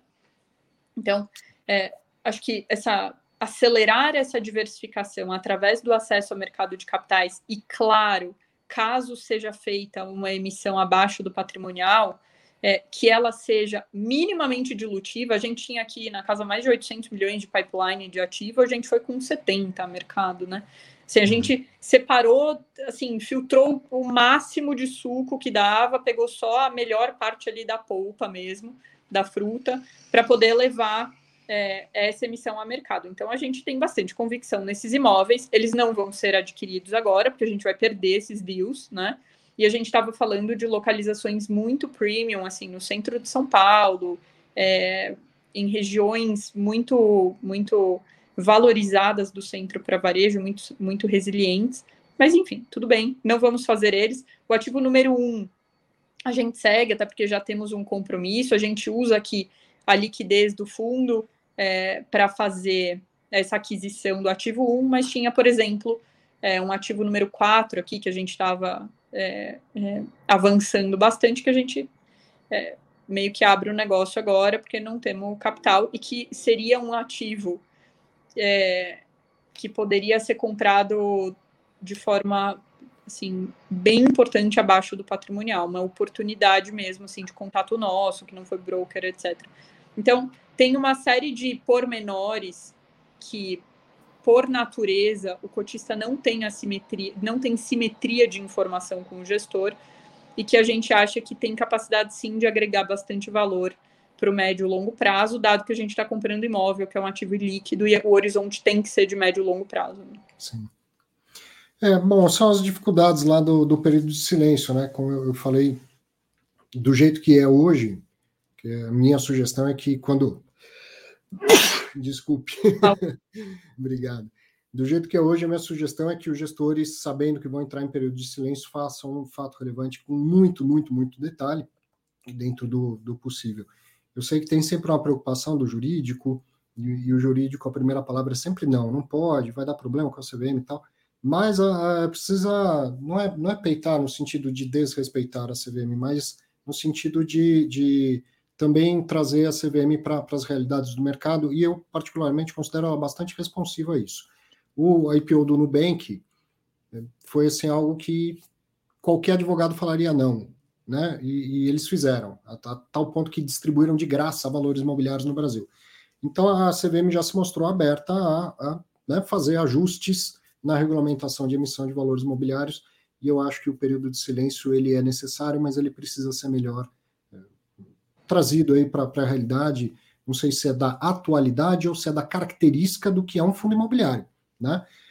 Se você vai fazer uma emissão que sabe que vai ter uma, uma dificuldade do mercado entender, é preciso que você se explique. Por outro lado, você fica lá presa pelo, pelo período de silêncio. Então, o lado bom, caso seja aprovado isso, é, é te dar esse palco da Assembleia Geral para explicar para quem estiver na Assembleia Geral, né? E, e se acontecer que, que também não fique só, só no RBVA e só no HFOF e tal, né? Se, se for assim, é um novo entendimento do mercado, porque vão ser os cotistas que vão aprovar isso, não é nem o HFOF, nem, nem a Rio Bravo, nem a Red e tal, é que, que isso então entre para os regulamentos dos demais fundos, né? De, de todas as casas, para não ficar um desequilíbrio entre fundos que têm total liberdade e outros que, que têm uma liberdade é, limitada, né? É, porque você gera uma diferenciação meio idiosincrática, assim, né? Sim. Ah, essa regra vale para alguns produtos, mas para outros ela não vale.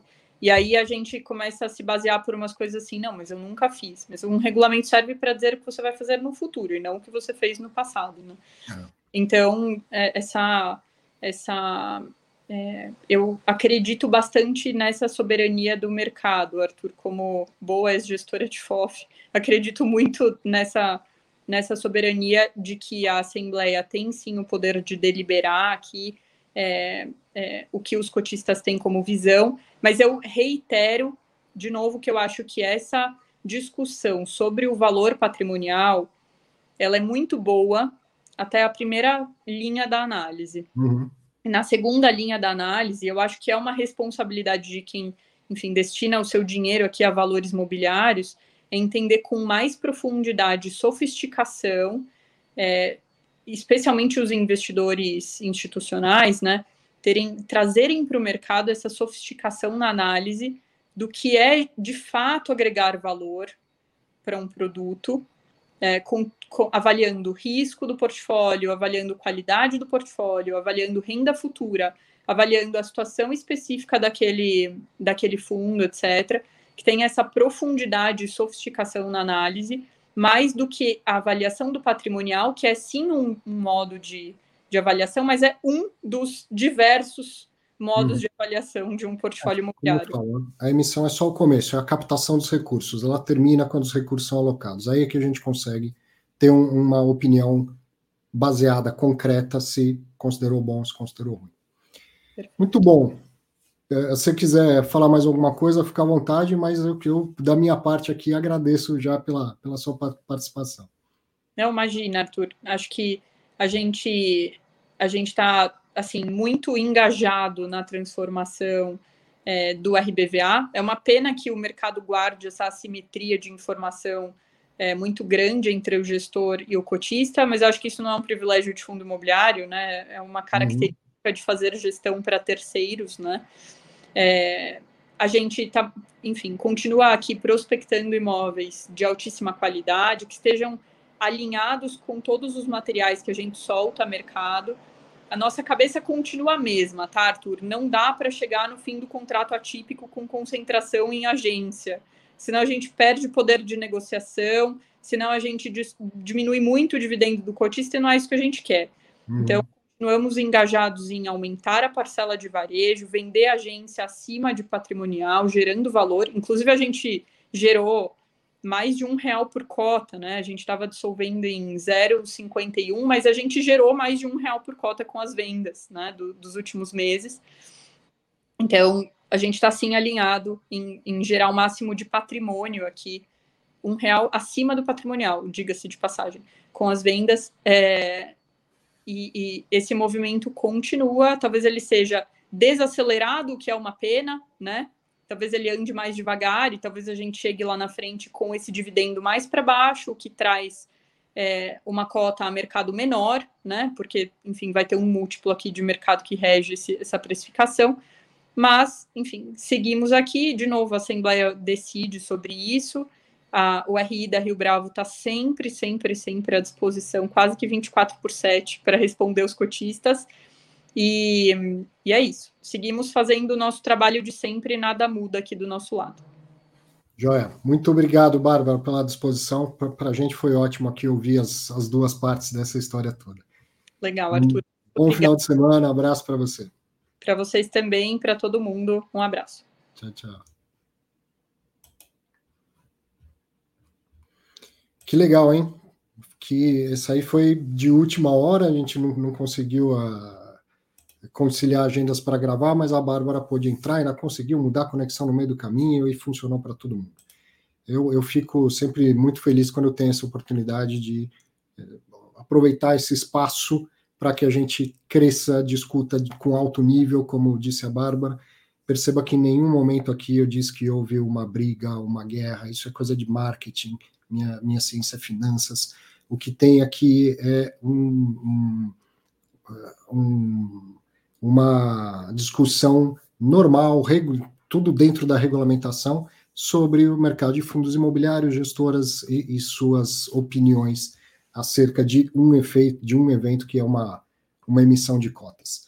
Muito bom, fico, fiquei muito feliz mesmo de, de ter essa ter tido a oportunidade de promover essa discussão de alto nível aqui. Deixa eu entrar aqui. Pô, enquanto a gente estava vendo as entrevistas, eu também tive problema de conexão. E aí, na correria, eu consegui trocar de computador aqui para a gente continuar da forma que está habituado. Vamos continuar? Tem mais fatos relevantes, tem mais entrevista com gestores e gestoras ainda para acontecer e já temos quase duas horas de fatos relevantes ao vivo. Eu falei que hoje não tinha horário para acabar, né? Vamos lá. No dia 16 de dezembro, o Iridium Recebíveis Imobiliários, que é o IRDM11, administrado pelo BTG Pactual e gerido pela Iridium, esse fundo tem 204.482 cotistas. Anunciou lá aquela movimentação da, da, da emissão, né? Eles soltam fatos relevantes a cada passo. E eu resumo bastante aqui.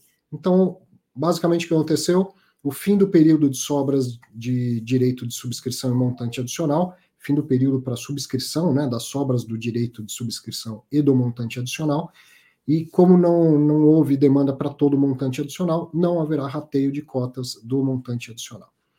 Continuando, próximo fato relevante da semana foi o do XP Logística, o XPLG11. Esse fundo é administrado pela Vortex tem, e gerido pela XP, tem 273.491 cotistas, e no dia 16 de dezembro anunciou uma nova locação, o XP Log, aditou um contrato de locação com a Facili, adicionando o módulo A3 do condomínio logístico Cislog Galeão, que fica em Duque de Caxias, no Rio de Janeiro, mesma região lá do, do galpão do Urinvest, que a gente viu a entrevista né, com o Daniel e com o Rossano. Então, adicionou, fez uma, uma, um aditamento do contrato com a inquilina e alugou mais uma parte do galpão lá de Duque de Caxias para a mesma inquilina, para Facili, e essa nova locação tem uma área bruta locável de 6.015 metros quadrados e tem vigência a partir de 19 de novembro de 2021.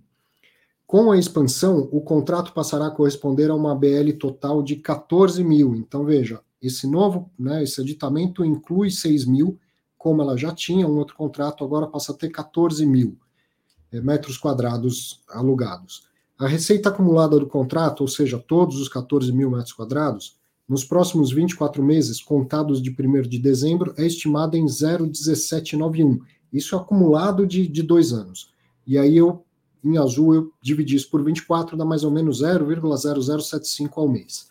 A partir do 25 mês, a receita mensal, sem considerar a correção pelo, pelo IPCA, né, porque o contrato vai sendo corrigido a cada ano, é estimada em 0,0083 por cota. E a vacância física dos imóveis do fundo vai ser reduzida de 9,8% para 9,1%. Por que essa diferença nos, nos primeiros meses? Nos primeiros 24 meses é 0,007. A partir do 25, 0,008. Por que essa diferença? Porque cresce depois de dois anos, sendo que a conta aí não considera o IPCA, que obviamente vai jogando esse valor para cima porque é praxe nos primeiros é, anos, né, no primeiro ano pelo menos, ter algum tipo de, de concessão, é, desconto, carência, ou pagar a mudança do, do inquilino. Então é, é, comum que o aluguel ele seja crescente ao longo do, dos primeiros meses ou primeiros anos, por causa de facilidades, descontos que se oferece para o inquilino principalmente quando o mercado está pró-inquilino, que é o caso lá de Duque de Caxias. Mas uh, vamos ouvir o, o Pedro Carrasco, que também deu uma palavrinha rápida com a gente sobre essa nova alocação. Deixa eu abrir aqui o, o arquivo de vídeo.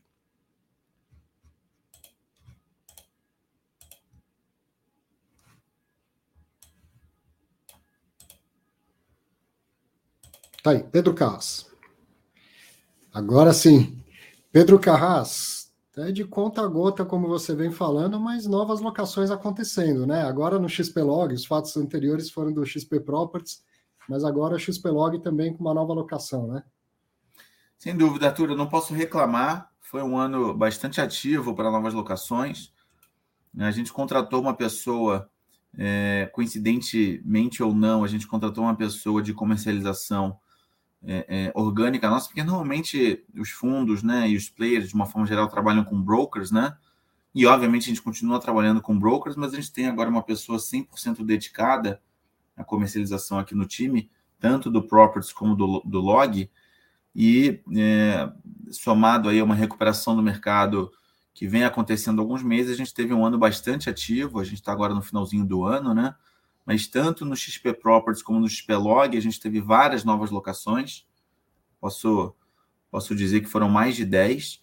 É, e essa semana, como você bem colocou, uma nova locação no Spelog, é, uma locação especial para nós, porque apesar de ser 6 mil metros quadrados de ABL, de, de, uma expansão de um inquilino que já estava conosco com 8 mil, então agora o contrato tem 14 mil, uh, e 6 mil em cima de um fundo de quase um milhão de metros quadrados não é, digamos, uma locação super representativa, mas é, é, é especial porque é um ativo que a gente comprou em 2020, é, com um baita desafio.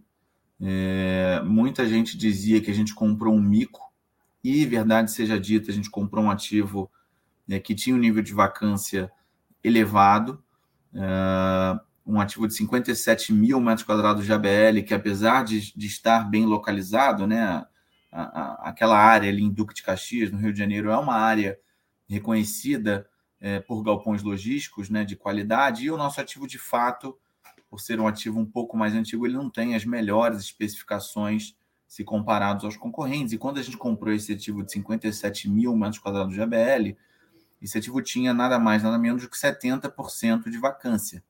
Que é uma vacância aí de aproximadamente 40 mil metros quadrados de ABL. Uh, ah, e com um trabalho muito forte, primeiro de melhorar as condições do ativo. A gente fez uma série de melhorias no ativo, a gente, só, só para trazer alguns exemplos, a gente melhorou a segurança do ativo, a gente é, fez uma série de economias no custo condominial, junto com o nosso parceiro de gestão condominial que fica lá em loco. A gente é, é, construiu um refeitório que era um pedido antigo dos locatários né, para os seus funcionários, que o antigo proprietário não, não quis fazer. A gente criou um sistema de van leve e traz na hora do almoço, que leva os colaboradores dos inquilinos para o Caxias Shopping, que aliás é um shopping de um outro fundo nosso, do XP Malls, que é um shopping basicamente do outro lado da rodovia, né, da Washington Luiz. É, e, e, e, somatório dessas pequenas coisas né, se traduz num ativo é, muito mais pronto para receber novos inquilinos e que naturalmente desperta mais interesse hum. do mercado como um todo. Então a gente fez uma série de novas locações lá, especificamente em relação esse fato relevante dessa semana.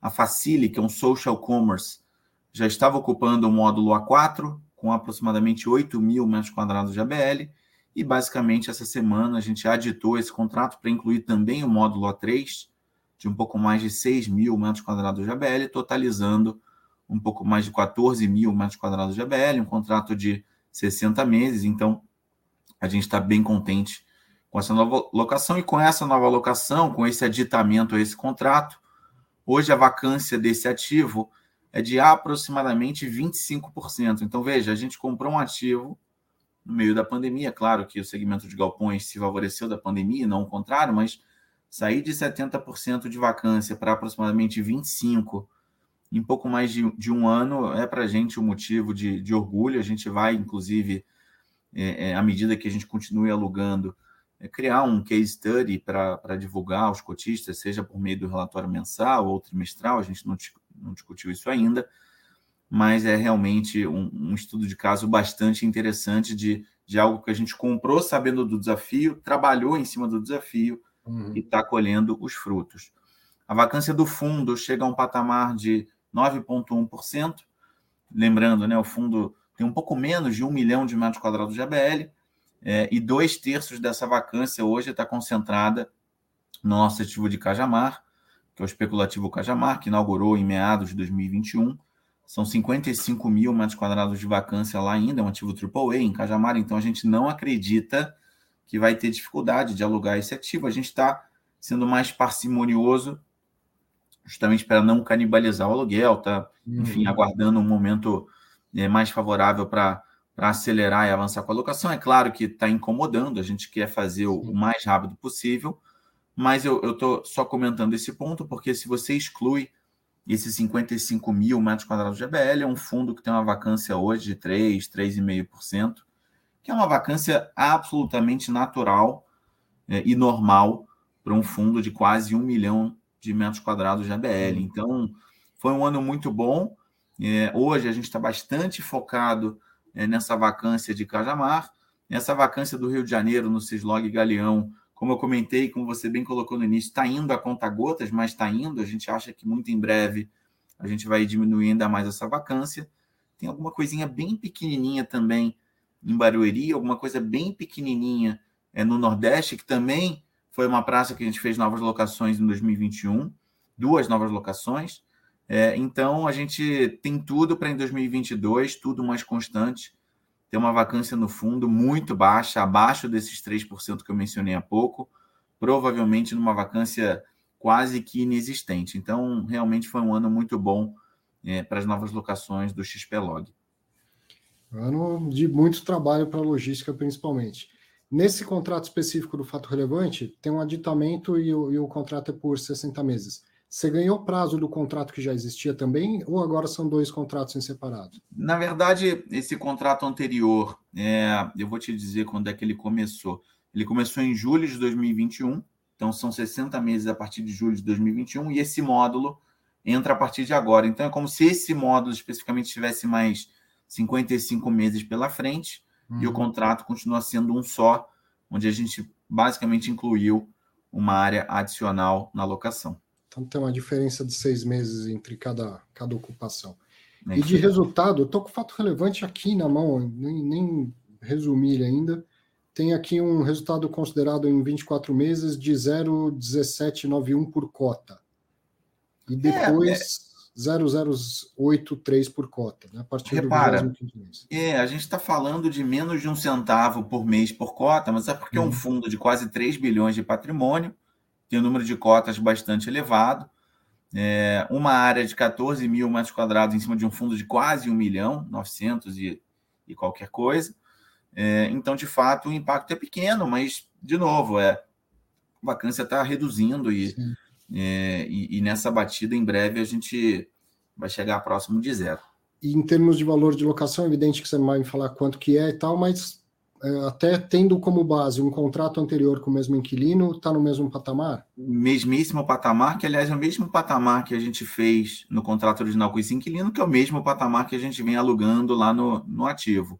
Uhum. É, nessas novas locações que a gente fez é, ao longo do ano Cislog e Galeão, algumas das empresas são empresas de e-commerce ou social commerce, como é o caso da Facile. É, e estrategicamente, em alguns desses casos, a gente alugou o módulo, porque tinha muitos módulos vagos no início do ano, né? Por conta do que eu comentei da vacância que tinha o um ativo quando a gente comprou. A gente fez questão de alugar módulos que tivessem disponibilidade de um lado e ou do outro, justamente para facilitar a expansão, hum. já imaginando que o e-commerce poderia demandar esse tipo de movimento ao longo de 2021. Dito e feito, essa foi a primeira expansão da Facility. Tem um outro inquilino nosso de e-commerce que ainda né, não nos pediu a expansão, mas tem um módulo lá do lado separadinho para ele. E se eu pudesse chutar hoje, eu diria que em algum momento, sem, sem poder precisar ainda quando, mas em algum momento ele também vai ter esse desejo, porque é um player que a gente tem acompanhado e tem crescido bastante em termos de faturamento. Legal. Então espero que em breve você venha participar novamente para contar a história dessa outra expansão aí. Exatamente. Vai ser um Obrigadão, prazer. viu? Obrigado a você, Arthur. Um, caso a gente não volte a falar na semana que vem, desejo ótimas festas para você, sua família e todos os espectadores aqui do teu programa. Valeu, para você também. Obrigado. XP Asset, Pedro Carras, mais um, um gestor aí explicando e dando mais é, muito mais detalhe do que simplesmente o fato relevante nos permite, né? Bom, duas horas ao vivo ainda nem terminamos os fatos relevantes, então vamos trabalhar. Tem muita coisa ainda aqui, ó. É, próximo fato relevante. No dia 17, ontem, sexta-feira, dia 17 do 12, o Green Towers, que é o GTWR11, administrado e gerido pela BV Asset, esse fundo tem 26.547 cotistas, e anunciou que, em conjunto com outro fundo imobiliário, que é o Sapucaí, estão conduzindo um pré-acordo com o Banco do Brasil para não aplicação do reajuste do aluguel do mês de novembro de 2021 pelo IGPM, em troca de um reajuste de 11,5% e extensão do contrato e alteração da multa. Então veja que aqui, ao invés de aplicar o que estava no contrato, que é o IGPM, não está acontecendo uma substituição por IPCA, por exemplo. Está acontecendo uma substituição por um valor arbitrado aí entre as partes 11,5% no, no, nos últimos 12 meses. Né? E outra coisa importante, perceba que é um pré-acordo, isso ainda não está sacramentado. O valor atual do, do, aluguel é de 10 milhões 106 mil e passaria a 12 milhões 302 se fosse aplicado o IGPM do período. Porém, com o novo reajuste, ficará em 11 milhões 268 mil. O prazo de três anos para ação revisional passará a ser contado a partir de novembro de 21. Portanto, a revisional passa a ser em novembro de 24, né? O prazo de locação será estendido para 31 de outubro de 28. Antes era 31 de outubro de 25, ou seja, tem três anos aí de, de extensão de prazo. E caso haja rescisão do contrato entre o primeiro e o quadragésimo segundo mês, a multa será de seis aluguéis mensais. E entre o 43º e o 84º mês, a multa será de cinco aluguéis mensais e em qualquer um dos casos, além da multa, mais a, a devolução desse desconto, dessa diferença entre o que seria o reajuste pelo IPCA e os 11,5% que estão sendo acordados aqui. Tem uma tabela, resumo, isso aqui no fato relevante tinha um link, entenda melhor o fato relevante. Tinha uma tabela também no fato relevante, mas essa do resumo estava melhor, então, mostrando né, qual é a situação atual e como fica depois do pré-acordado pré e o que muda. Então, vou aqui para o que muda, tá? O aluguel é reajustado em 11,5%. A revisional do contrato é, é, postergada por mais um ano, porque ela aconteceria em novembro de 23, passa a ser novembro de 24. O contrato é estendido por mais três anos. As multas ficam mais altas em caso de desocupação do imóvel a devolução do desconto é integral em caso de devolução, de, de devolução. E olha que interessante, o índice de reajuste não é alterado. Então, o que está acontecendo aqui é pontual para este ano. O contrato permanece tendo o IGPM como índice de reajuste. Se né, acreditando que o IGPM volta para os trilhos, né, a partir daí do, do, do futuro, permanece sendo o IGPM como tradicionalmente foi e ainda é adotado na maioria das relações comerciais entre é, agentes privados. Né? Continuando, o aluguel do mês de novembro de 21, que é o mês de aniversário do contrato, foi depositado na conta do fundo no dia 3 de dezembro, no valor não reajustado, de 8 milhões 590. Isso porque, não, não se assuste aí, eu falei 10 milhões lá no começo, mas lembra que o Green Towers tem 85% do, do ativo, né? Os outros 15% é daquele fundo Sapucaí, por isso que a, que a negociação está sendo feita em conjunto. Então, a parte que cabe ao Green Towers foi, foi depositada já em 3 de dezembro no valor não reajustado, ou seja, 8 milhões 590. O complemento no valor, que dá 987.923 reais, foi recebido no dia 17 de dezembro, sexta-feira. O fundo tem 85% do imóvel, por isso essa diferença de valores que a gente já, já te expliquei. A, distribu a distribuição de rendimentos será positivamente impactada em 7 centavos por cota. Isso dá um, um incremento de 10,74% em relação ao, ao, à distribuição anterior. E tendo a primeira distribuição já em, desse novo valor, né, em janeiro de 2022. Estas novas condições ainda serão formalizadas por meio de aditamento do contrato de locação. Nesse momento, quando tiver assinatura, acredito eu que a BVA Asset vai soltar um novo fato relevante. Eu entrei em contato com eles e eles preferiram ainda não gravar um bate-papo. Muito provavelmente por isso, né? Vai que grava, fala tudo e aí acontece alguma coisa e não assinam nesses termos. Acredito que tenha sido por isso, mas evidentemente né, quando tiver tudo assinado, com outro fato relevante publicado, muito provavelmente a gente tem a participação também da BV Asset aqui no Fatos Relevantes, como já participaram quando teve a renegociação do BBPO 11. Legal, tem mais. No dia 17 do 12, também sexta-feira, o log CP Inter, que é o LGCP11, administrado pela Inter DTVM, e o fundo tem 10.068 cotistas. Olha, isso aí tá no limite ali, né? 10.068 cotistas. Anunciou o seguinte: o consultor imobiliário, que é a Log Commercial Properties, sociedade anônima, listada em bolsa, inclusive, renunciou à taxa de consultoria que tem direito até 31 de dezembro de 2022 a partir de 1 de janeiro de 23, a taxa volta a ser cobrada. E essa taxa corresponde a 0,30% da taxa de administração, ou o mínimo de 20 mil reais por mês. Então, esse era o fato, é o fato relevante, bem né, simplesinho, conciso, mas muda tudo, nem que a gente consiga falar cinco minutinhos com, com a gestão, muda tudo, né? E, e você vai acompanhar aqui mais uma participação, mais uma entrevista no, no fatos relevantes, vamos conversar com a Gabriela lá do Inter. Deixa eu colocar aqui para você. Olha quem está estreando no Fatos Relevantes hoje. Gabriela Costa, do, do, Banco Inter, da Inter DTVM, para falar sobre o fato relevante do Log CP. Seja muito bem-vinda, viu, Gabriela? Obrigado pela disponibilidade. A gente que agradece, Arthur, mais uma vez aí, conversando sobre os nossos fundos. É, estamos à disposição. Sempre muito bom conversar com você. Tá lá, eu, eu faço questão né, de resumir e comentar os fundos com, pelo menos 10 mil cotistas. O Log CP está ali, ó, no, no limite, mas tem mais 10 mil cotistas. 10 mil e pouquinho. É. E esse fato relevante dá conta de um, uma renovação da, de uma isenção sobre a taxa de consultoria. Exato. Então, a Log Commercial Properties, a consultora imobiliária do fundo, ela já, já tinha feito né, essa, essa renúncia e agora uhum. renova por mais um ano, é isso? Exato. É, o fundo hoje, entre taxa de administração e taxa de consultor imobiliário, né, a gente tem uma despesa aí de 0,76, é, uhum. é, e a Log vem abrindo mão dessa despesa desde o IPO, é um dos fundos mais baratos do mercado, é, a decisão agora de postergar né, por mais um ano, acho que é muito, a gente está num cenário um pouco mais desafiador aí para os fundos imobiliários, com essa subida dos juros, e no sentido de sempre privilegiar o cotista, né, é, trazer a maior rentabilidade aí para o cotista, a Log abriu mão mais um ano aí dessa taxa de consultor imobiliário.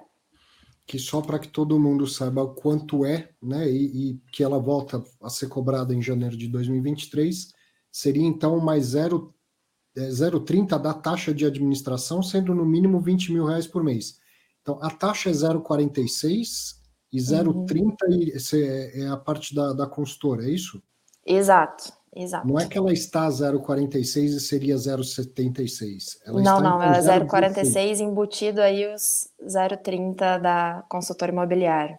Então, durante este o ano de 2021 e né? Agora, durante 2022, o custo, o, o custo do fundo vai ser 0,16. Isso. A, a, o fundo ele é administrado pela InterDTVM. A consultoria que ela é praticamente uma substituição à, à gestora. Ao invés de ter um gestor, tem um consultor imobiliário, é isso? Isso, a gente não tem um gestor específico, né? A InterDTVM faz a administração, e aí a gente tem a log, é, na função de consultor imobiliário, que ele que toca é, todo o dia a dia ali do fundo, né? Não do fundo, mas dos inquilinos e uhum. dos galpões, a Log que já faz isso marav maravilhosamente bem, né? Na, no, em todos os seus galpões, a gente estendeu aqui para o fundo. Acho que nada mais justo e mais fácil aí, tanto para os cotistas quanto para a gente aqui enquanto administrador.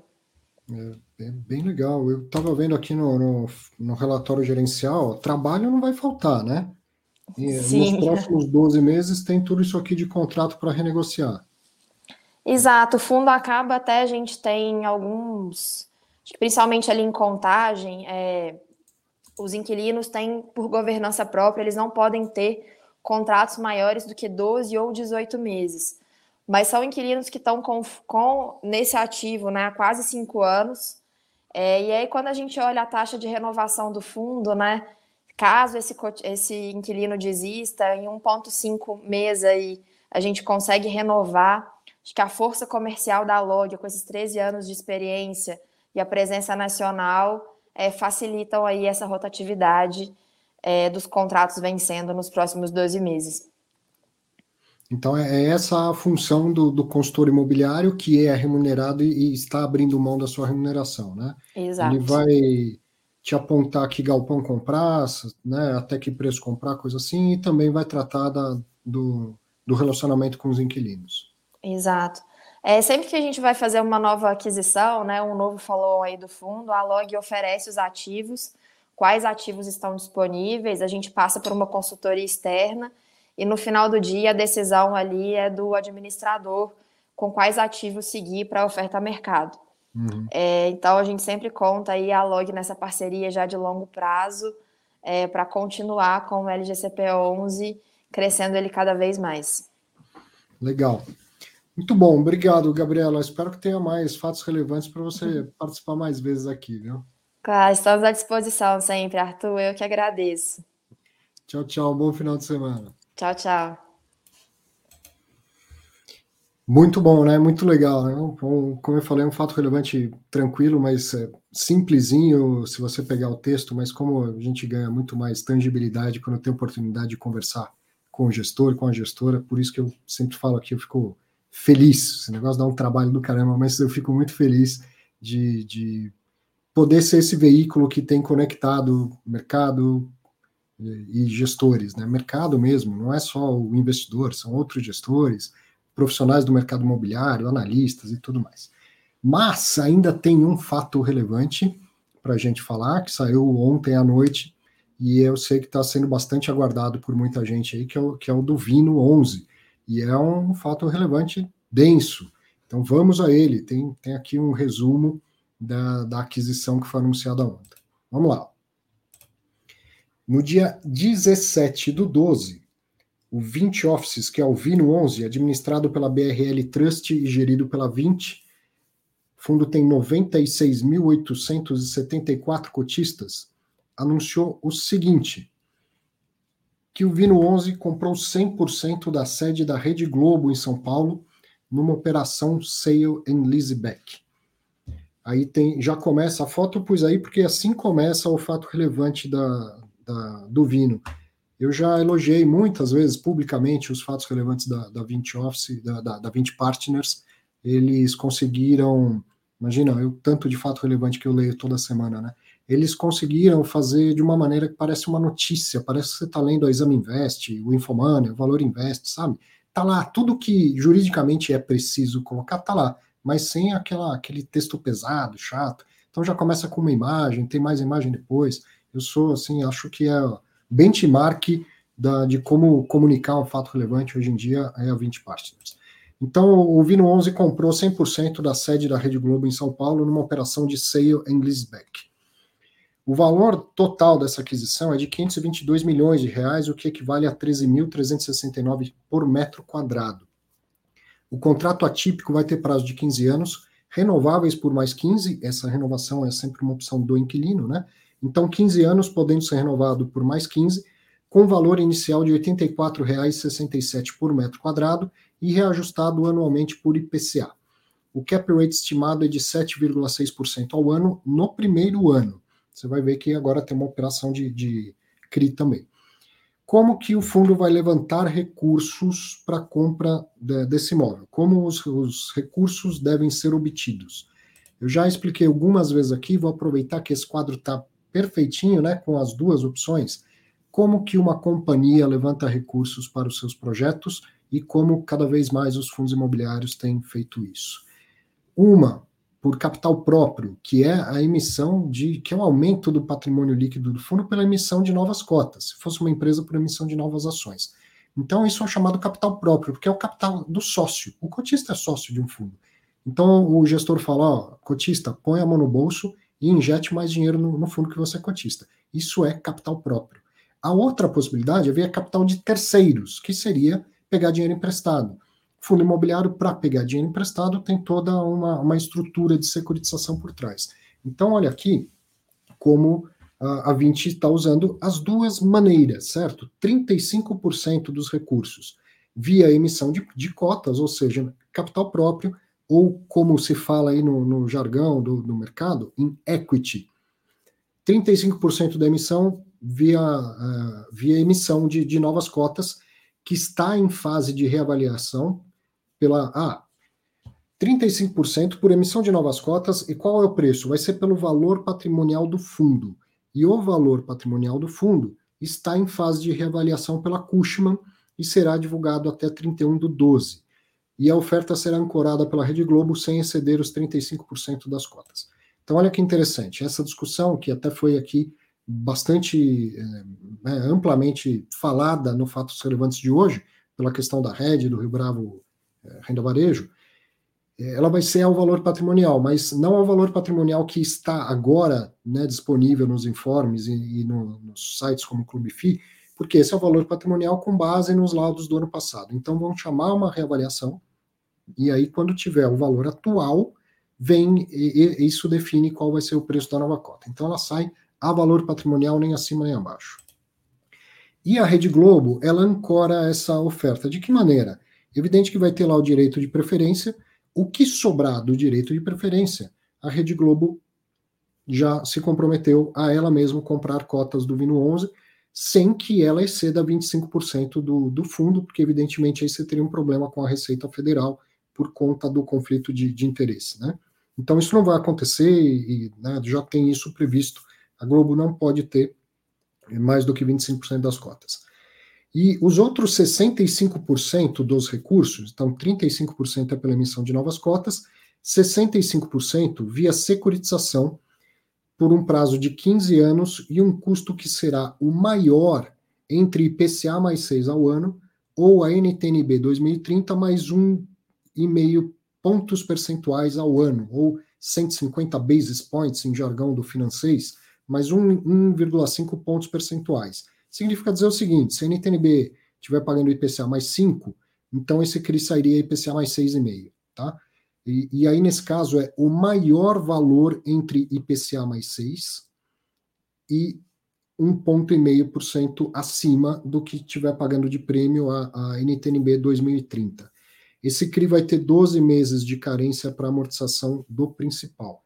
Então, a, a maior possibilidade aqui é que seja NTNB mais um e meio, certo? Porque, do contrário, só se, se a NTNB estivesse pagando menos do que 4,5, correto? Menos do que 4,5. E não é o que está acontecendo neste momento. Basta você entrar no site do, do Tesouro Direto.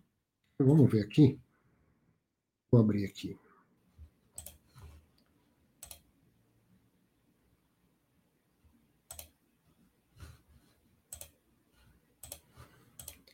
Vamos lá, o site do Tesouro Direto, eu venho aqui em títulos, preços e taxas dos títulos.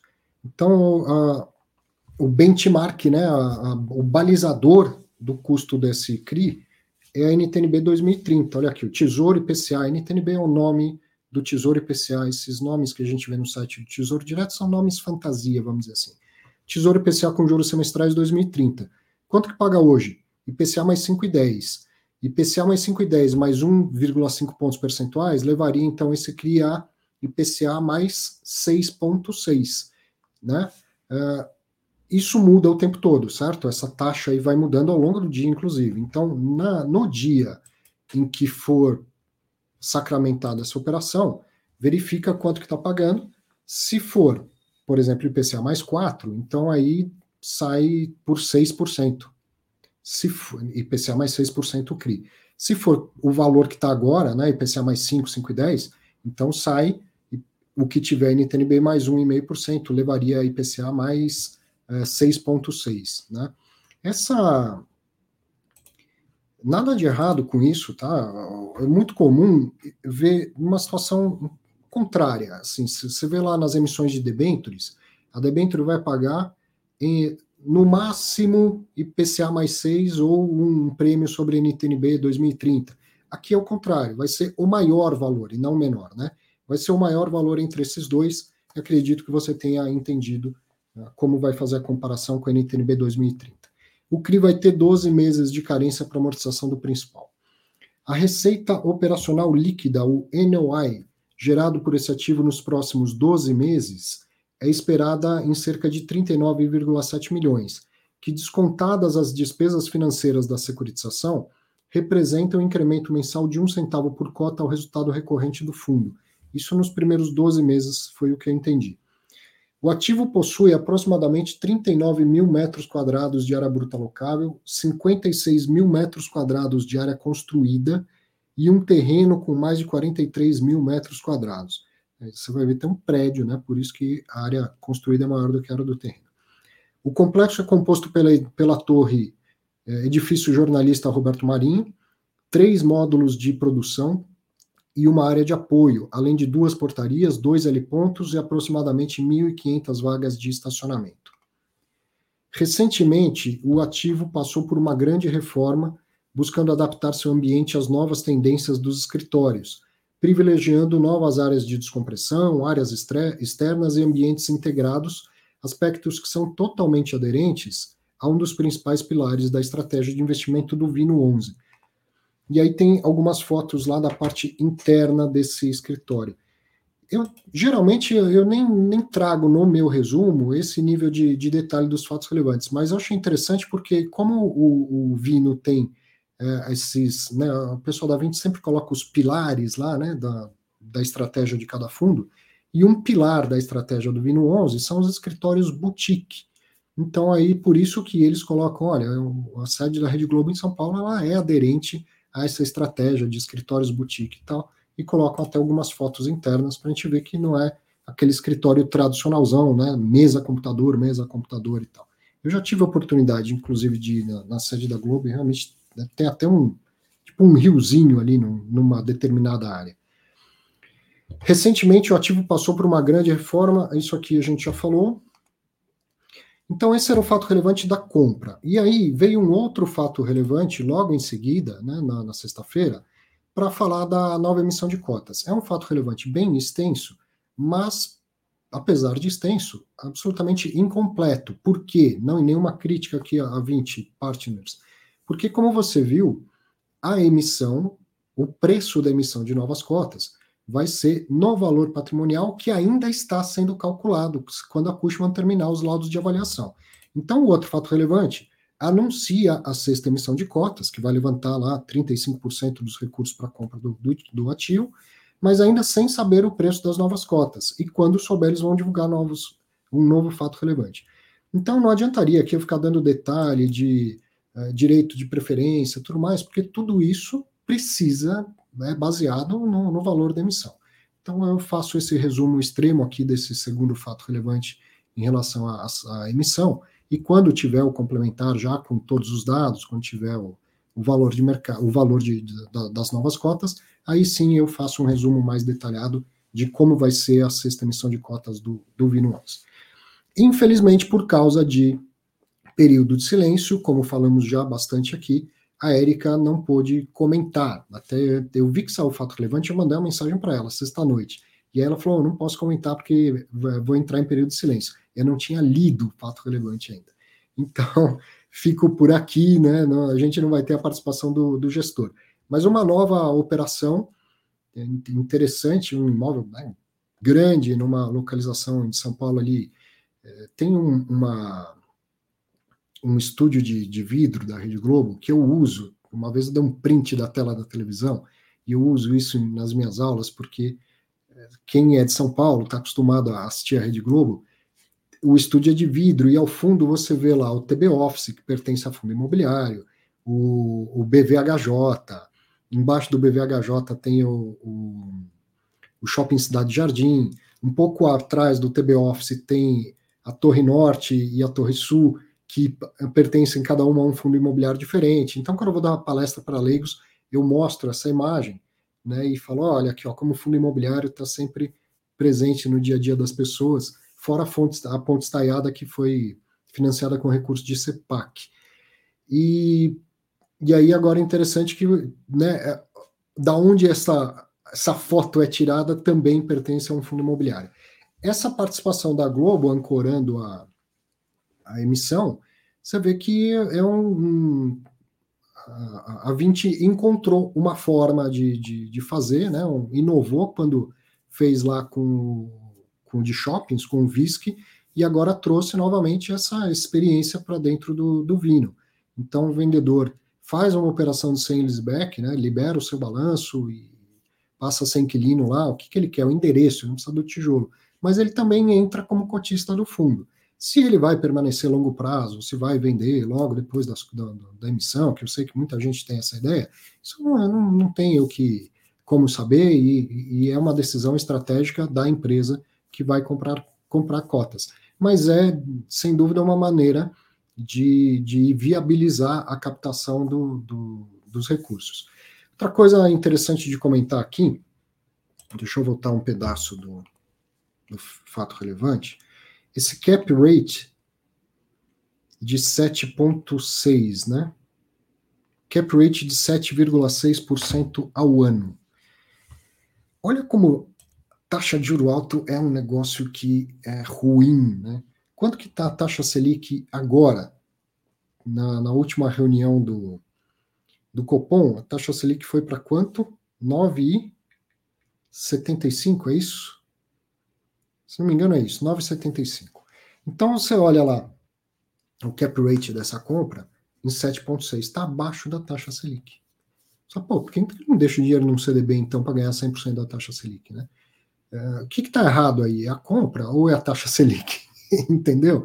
Uma, numa oportunidade recente, eu, eu entrevistei o Walter Cardoso, né, o presidente da, da CBRE, e, e ele, com muita experiência que tem de mercado, falou uma coisa muito importante da gente guardar. Juro no Brasil sempre foi alto e muito mais alto do que esses 9 ou 11 que estão sendo aí é, previstos para o ano que vem, Sempre foi muito mais alto que isso. Mas o mercado imobiliário não, não acompanhava. Ele falou assim, olha, é mais ou menos aquela ideia do 1% ao ano. Então, mesmo com juro muito alto, que a gente via era um cap de 1% ao mês, né? 12% ao ano, 1% ao mês. O mercado imobiliário, ele não vai acompanhar essas oscilações da taxa de juro na mesma medida. Não é que os caps não vão melhorar, não vão aumentar também mas não é porque a taxa Selic agora é 9,75 que alguém vai vender um imóvel né, por um cap de 10,5%, de 11%. Então eu sempre falo que fundo imobiliário é esse veículo que une dois mundos, o mundo financeiro e o mundo imobiliário, e que ele não é nem só um nem só outro. Tem algo no meio aí que é a essência do fundo imobiliário. Então quando a gente olha do ponto de vista meramente financeiro, pô, então tem um cap menor do que do que o, a taxa de juros de curto prazo. Né? O financista olha isso e fala: não, não, não, isso não faz sentido. O empreendedor do mercado imobiliário fala assim: isso faz sentido, porque tem um contrato de longo prazo que vai ser reajustado pelo IPCA e tal, com um inquilino que, apesar de muita gente falar aí da, da condição financeira da Globo, está no fato relevante que é o, o, risco de crédito é avaliado pela FIT como AAA, tá? Então tem um inquilino bom, bom pagador, baixo risco de crédito, tal são mundos realmente diferentes, o mercado, o mundo financeiro e o, e o mundo uh, imobiliário. Se, neste momento, um gestor com dinheiro no bolso deixa lá no CDI e não compra imóveis, o cotista reclama. Ah, o dinheiro está no caixa, não está comprando imóvel. Se, se você se dispõe a investir num fundo de investimento imobiliário, tem que ter um pouco desse entendimento dessa cabeça do mercado de real estate, do, do mercado de, de, imóveis. Ele não é um instrumento puramente financeiro, ele é um instrumento, uma parte imobiliária, uma parte financeira. Agora, qual é a medida disso? Talvez um dia eu chegue a uma conclusão. Eu acho que o, o meu avanço mais recente foi conseguir entender isso. Porque eu tenho um viés financeiro, certo? Eu fui criado no mercado financeiro e nem me considero um especialista em mercado imobiliário. Sou um cara do mercado financeiro. Então, a minha, a minha primeira reação sempre foi olhar, pô, mas tá abaixo do CDI, como que faz uma compra dessa? Aí, de tanto estudar, conviver com as pessoas do mercado de fundo imobiliário, disso dar mais um passo e aprender com as pessoas do mercado imobiliário, eu entendo que a cabeça do, do empreendedor do real estate é diferente, ele não está tão preocupado com o CDI. Assim como o, o agro, o empreendedor do mercado agro, também não está preocupado com o CDI, ele está preocupado ali, ele tem outras métricas para o valor da terra e tal, né? Então é, é, é isso, se não espere ver novas aquisições de ativos de boa qualidade, a um cap de 10 ou um cap de 12 quando a Selic tiver 11, é muito pouco provável que isso aconteça. Evidente que sim, é para aumentar um pouquinho o cap, mas hum, ele não vai ter uma correlação aí com positiva com a Selic. Se o Selic subiu, eu vou conseguir comprar imóveis muito mais barato. Não, muito provavelmente não. E para a gente encerrar e passar para o cara a cara, deixa eu. Eu falei da, da ponte estaiada e falei de CEPAC e lembrei de um detalhe super importante aqui. Eu estou entrando para consultar uma coisa aqui. Só um minutinho. Na semana passada, eu falei de CEPAC, não me lembro nem o contexto, mas eu falei de CEPAC e falei que aquele prédio do Itaú BBA, na Faria Lima, aquele prédio em forma de rubi, que é lindo e tal, que ele é baixinho porque faltou CEPAC. E eu já falei isso algumas vezes, inclusive, já repeti isso algumas vezes. E aí recebi uma mensagem do, do Ricardo Raul pelo LinkedIn, teve uma baita consideração de me corrigir depois de me explicar, então vou aproveitar, é, não apenas para me retratar, mas para passar a informação correta para que você também aprenda. Ele me escreveu dizendo, ó, Gostaria de fazer um esclarecimento sobre a sua colocação lá em relação à falta de, de CEPAC no edifício do BBA na Faria Lima, porque o que aconteceu ali não foi falta de CEPAC, tá? A construtora que foi a Tishman, ela tinha CEPACs. Se não tivesse, o prédio seria até bem menor do que é hoje.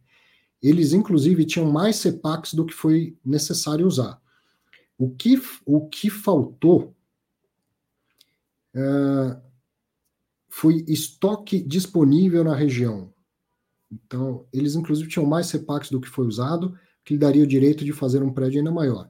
Mas ficaram restritos, restritos ao estoque disponível na região, determinado pela Operação Urbana Faria Lima. E aí eu respondi agradecendo e pedindo mais informação para entender melhor isso. Porque, por exemplo, o que, o que eu quis entender, entender? Que esse estoque ele tem a ver com o momento da da aprovação do, do, do, projeto e não exatamente com o, o, momento ali atual do mercado. Por que eu digo isso?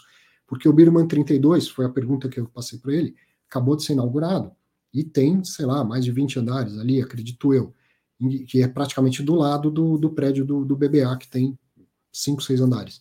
É, só que o início do projeto do Birman 32 é de quase 20 anos atrás, então Apesar de ele ter sido entregue depois, ele foi registrado lá e aprovado na prefeitura muito antes.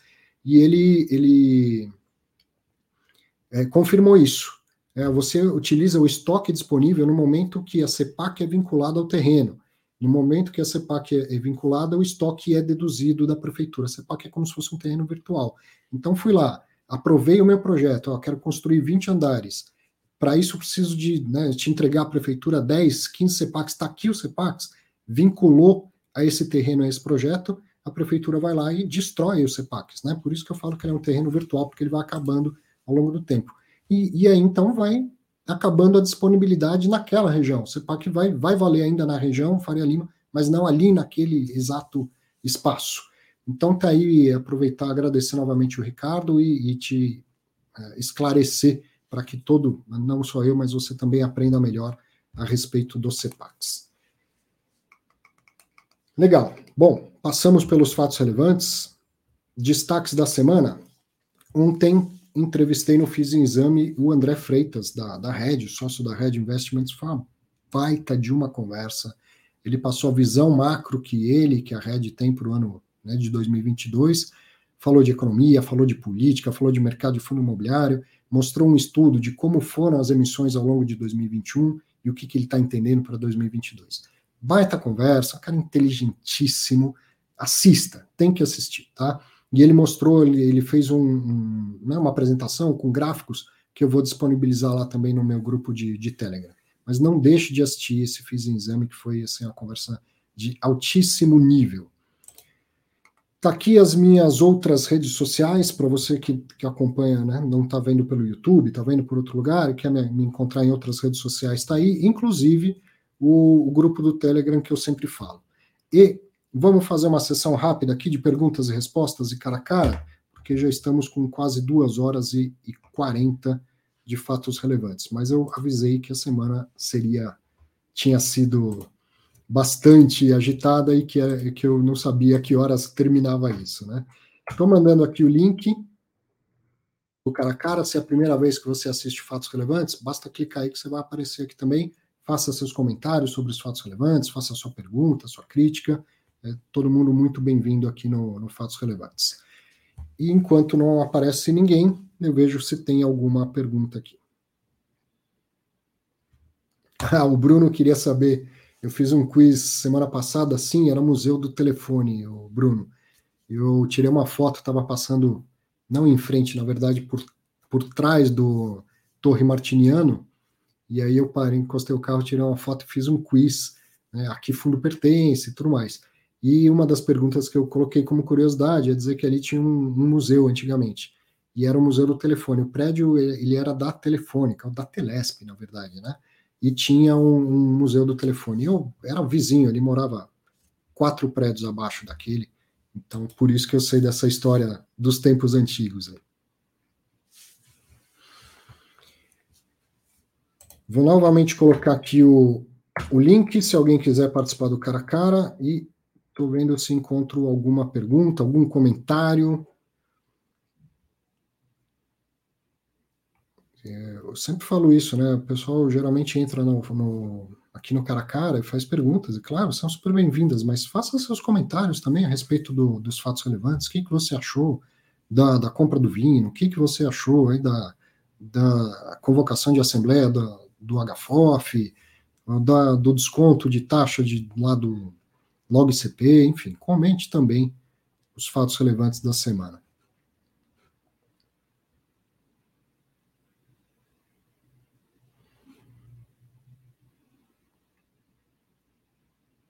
Estou vendo só o pessoal conversando bastante aqui no chat, mas nenhuma pergunta. Então, esperar uns minutinhos, se não aparecer ninguém, encerramos, porque também 2 horas e 40 está de bom tamanho, né? Foi uma, uma semana, como eu previa, de muita, muitas divulgações, muitos negócios né, correndo para fechar, e ainda teve esse caso do esse caso do RBVA com HFOF. O Rafael está falando que daqui a pouco é bandeira 2, verdade, né? Às 20 horas já muda para bandeira 2. Isso é coisa de, de gente antiga, né? Que sabe como era é, andar de táxi. E eu, eu fico sempre muito feliz quando tem bastante participação de gestores e, e essa semana não foi diferente. Aliás, ó, pergunta aqui do SBS se é a última live do ano. Então, isso foi a da semana 50, a gente tem mais duas semanas no ano mas os próximos sábados são efetivamente Natal e, e, Ano Novo, né? No próximo sábado, que é Natal, eu não sei se eu vou fazer isso ao vivo, mas se tiver algum fato relevante na semana, que eu, eu dou um jeito de resumir e colocar no ar, nem que não seja ao vivo, talvez nem que não seja no sábado, enfim, mas no, até a próxima semana, tendo fatos relevantes elegíveis aqui com mais de 10 mil, eu pretendo fazer o fatos relevantes. Não sei se é ao vivo, talvez não, então, mas se não for ao vivo, gravado. Agora, na outra, que já é Réveillon, na outra eu vou estar viajando. Então, aí, quando voltar, no começo de janeiro, a gente faz um apanhado do que saiu na última semana do ano, até porque deve ser é, bem pouca coisa. E, enquanto isso, apareceu aqui, ó, Kiko Irano. Tudo bom? Boa noite. Boa noite, boa noite, Arthur. Muito bom uh, poder estar aqui. É, normalmente eu sempre assisto, mas nunca coloco, nunca clico aqui. Hoje aqui Aí, curtindo uma gripe em casa, eu resolvi vou, vou curtir isso aqui para entrar para fazer comentários sobre a aquisição do Vino, né? Ah, ótimo. É, ver, qual, só qual pra, sua opinião? Assim, é, a aquisição do imóvel é totalmente igual ao que normalmente eles fazem, é aderente à estratégia do fundo. O imóvel é muito bem localizado, o imóvel é de excelente qualidade. Aí, os poréns, a alavancagem. A alavancagem está passando a ser hábito né, na aquisição do, dos fundos imobiliários, de modo geral, e esse hábito aí de estar de tá adquirindo através de alavancagem, a gente ainda não, não consegue enxergar esse resultado no longo, longo prazo. Eu vou dar um exemplo, questão que quando eu adquiri um imóvel há um tempo atrás, onde eu simplesmente olhei o valor que ia ser o financiamento e o valor do aluguel que eu ia a, receber. Eu estava enxergando, ó, era 18 anos, se eu enxergar em 18 anos, com 18 anos eu vou ter o imóvel, vai, vai se pagar. Mais ou menos uhum. isso era o meu raciocínio. E hoje o que o pessoal vê quando vê um contrato de 15 anos, pensa assim, poxa, mas daqui 15 anos eu nem quero mais ser cotista do, do Vino, eu quero já pegar esse financeiro e isso. Então, se, se a gente conseguir enxergar essa alavancagem nesse longo prazo, que depois do tempo do passado, os 15 anos, a gente deles conseguirem pagar a receita de modo geral, aí sim, a alavancagem é ótima. Agora, se, se as pessoas não enxergam, elas simplesmente vão enxergar, pô, esse esforço todo para 1% ao mês, a um centavo ao mês apenas nos primeiros 12 meses, quando precisar pagar a amortização, ainda pode ter algum problema. Então, é mais ou menos isso. Então, tem, a questão é de como o investidor vai enxergar. Então, porque é uma alavancagem, eu diria saudável, porque ela é casada com o contrato.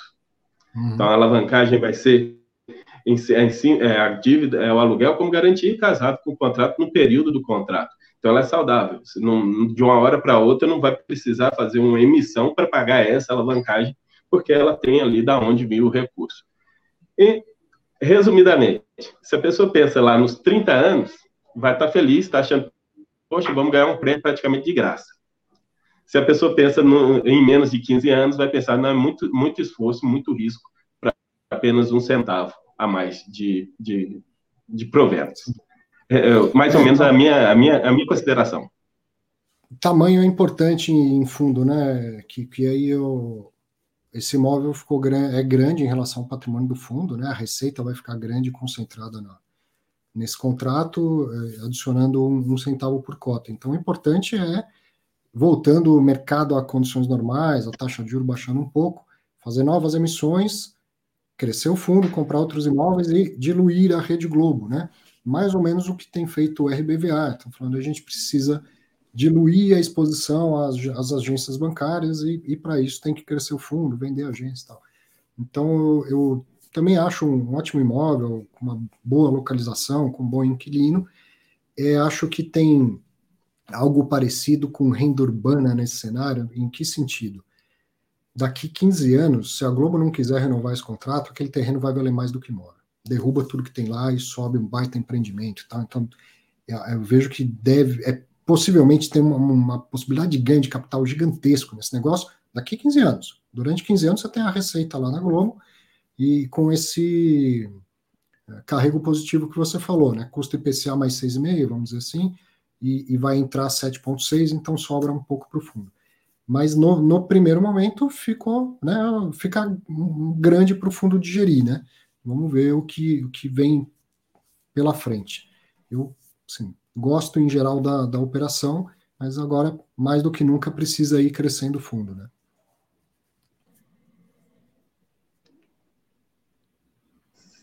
Por enquanto é só, meu amigo, agradeço aí poder aparecer aqui. Eu, eu venho acompanhando todo sábado aí essas notícias, porque a gente sempre tem que ficar de olho nos fundos imobiliários. Isso aí. Obrigado. Apareça sempre. Um abraço.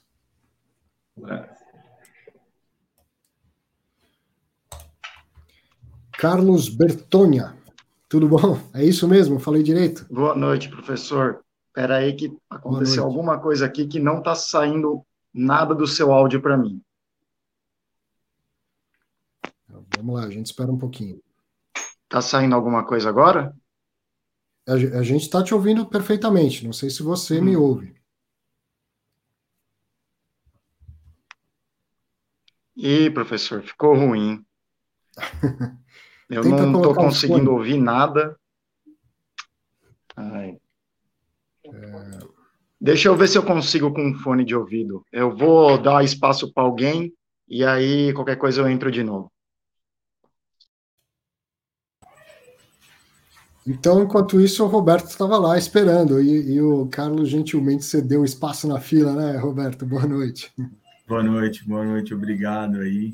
Bom, não canso de te elogiar realmente pelo seu excelente trabalho, Arthur. Eu ia, eu, na verdade, eu entrei pensando que não tinha ninguém, porque eu não gosto de deixar nenhum professor falando sozinho, né? Eu sei como é. eu sei como é, eu também leciono e, enfim. É, quero, bom, primeiramente, claro, agradecer muito você, mas antes disso, vamos lá. Eu tenho algumas perguntas. Uh, recentemente foram aprovados alguns uh, projetos aí, algumas concessões uh, ferroviárias, né? Uhum. A, a, mídia não tem né, veiculado muito, claro, né, infelizmente é assim, mas a gente que lê um pouco mais eh, né, aspectos econômicos, financeiros e tal, e principalmente eu tenho me empenhado mais nos fundos imobiliários, e eu queria traçar um paralelo para saber, poxa, a gente sabe que modal é importante ter essa, essa união de modal, a gente precisa melhorar a nossa logística, né? É, queria sua opinião, professor Arthur. Quem você acha que são os, é, é, os gestores, os fundos que poderiam ter maior é, ganho nesse sentido, né, de aproveitar essas oportunidades? Porque eu tinha, tenho visto, eu vi uma reportagem, se não me engano, na na Bloomberg ou na CNBC, que lá nos Estados Unidos está um grande boom, e esse intermodal ele tem sido muito grande, né? Lá é muito comum isso, né? Eu queria saber se você já tem um conhecimento, se você já ouviu alguma coisa, né? Você que está mais é, é, é, diariamente nesse, nesse meio, né? E também aproveitando, é, alguns meses atrás, eu diria até um ano, acho que é, por aí, o, o governo fez uma reunião com uma, um grupo grande de, de potenciais investidores, porque eles querem desmobilizar. A, a ideia era é, vender alguns prédios públicos, né? Uhum. E eu soube dessa reunião, era uma reunião feita inclusive pelo próprio BNDES, é, foi Sim. articulada pelo BNDES, mas depois eu não vi nenhuma mais notícia, ninguém, nenhum gestor falou mais, tal. Não sei se vocês está por dentro de alguma coisa? Será que a gente vai ver alguma coisa mais para frente? Enfim. Bom, sobre a questão da, das rodovias, eu entendo isso mais como. Ferrovias. É, isso. Não sei se eu falei errado. Eu não, sei se eu falei... não, não, não, eu que falei errado. É, eu entendo isso mais com, com um viés de infraestrutura do que imobiliário em si. E, e aí é um mercado para os FIPs, né? E tem inclusive um tipo de FIP incentivado, FIP de infraestrutura, que é como se fosse a debenture de infraestrutura. Uhum. Então, esse é, esse é um mercado para o FIP, né? Que é só para investidor profissional, tem. Você vai ter ali alguns poucos investidores, um consórcio de grandes e poucos investidores, mas cabe lá, cabe lá. E não sei a natureza do negócio, se ele seria um gerador de renda mensal e tal, até não é que não é, pode. Não, a ideia nem é essa, viu, Arthur? Eu estou olhando lá na frente. Uhum. Depois dessa, sabendo, né, os gestores poderiam já estudar isso daí e ver onde colocar os galpões logísticos para se aproveitar dessa ah, teoria. Sim. É nesse sentido, é olhando um, passo seguinte, eu estou olhando, né? Sim. Ah, nesse ponto, a gente já vê algumas das aquisições que foram feitas no, no mercado de logística, com o aquecimento que teve, perto de, de, quando sai aqui de São Paulo, né? Perto de, de Porto, perto des, desses é, entrepostos modais, né? Que é, o, que é o que tem mais demanda, principalmente lá na região Nordeste, lá para cima, né? Hum. Ainda a gente é muito concentrado no, no, mercado de São Paulo. Acho que isso não é bom nem para São Paulo nem para o Brasil como um todo. Né? O Brasil é muito grande, tinha que ser mais descentralizado mas a, é, a, gente ainda é muito centralizado. Então, sempre que você faz uma compra fora né, mais para cima, é, tem um risco adicional, que tem que ser acompanhado por, por retorno. Mas eu, eu acho que o, o cada vez mais o mercado está chegando lá, os gestores têm que aprender, entender a diferença desses mercados e precisa ter equipe. Que é uma coisa é acompanhar um galpão que 15, 20 quilômetros de São Paulo, outra coisa é acompanhar um galpão no Nordeste, no Norte e tal, né?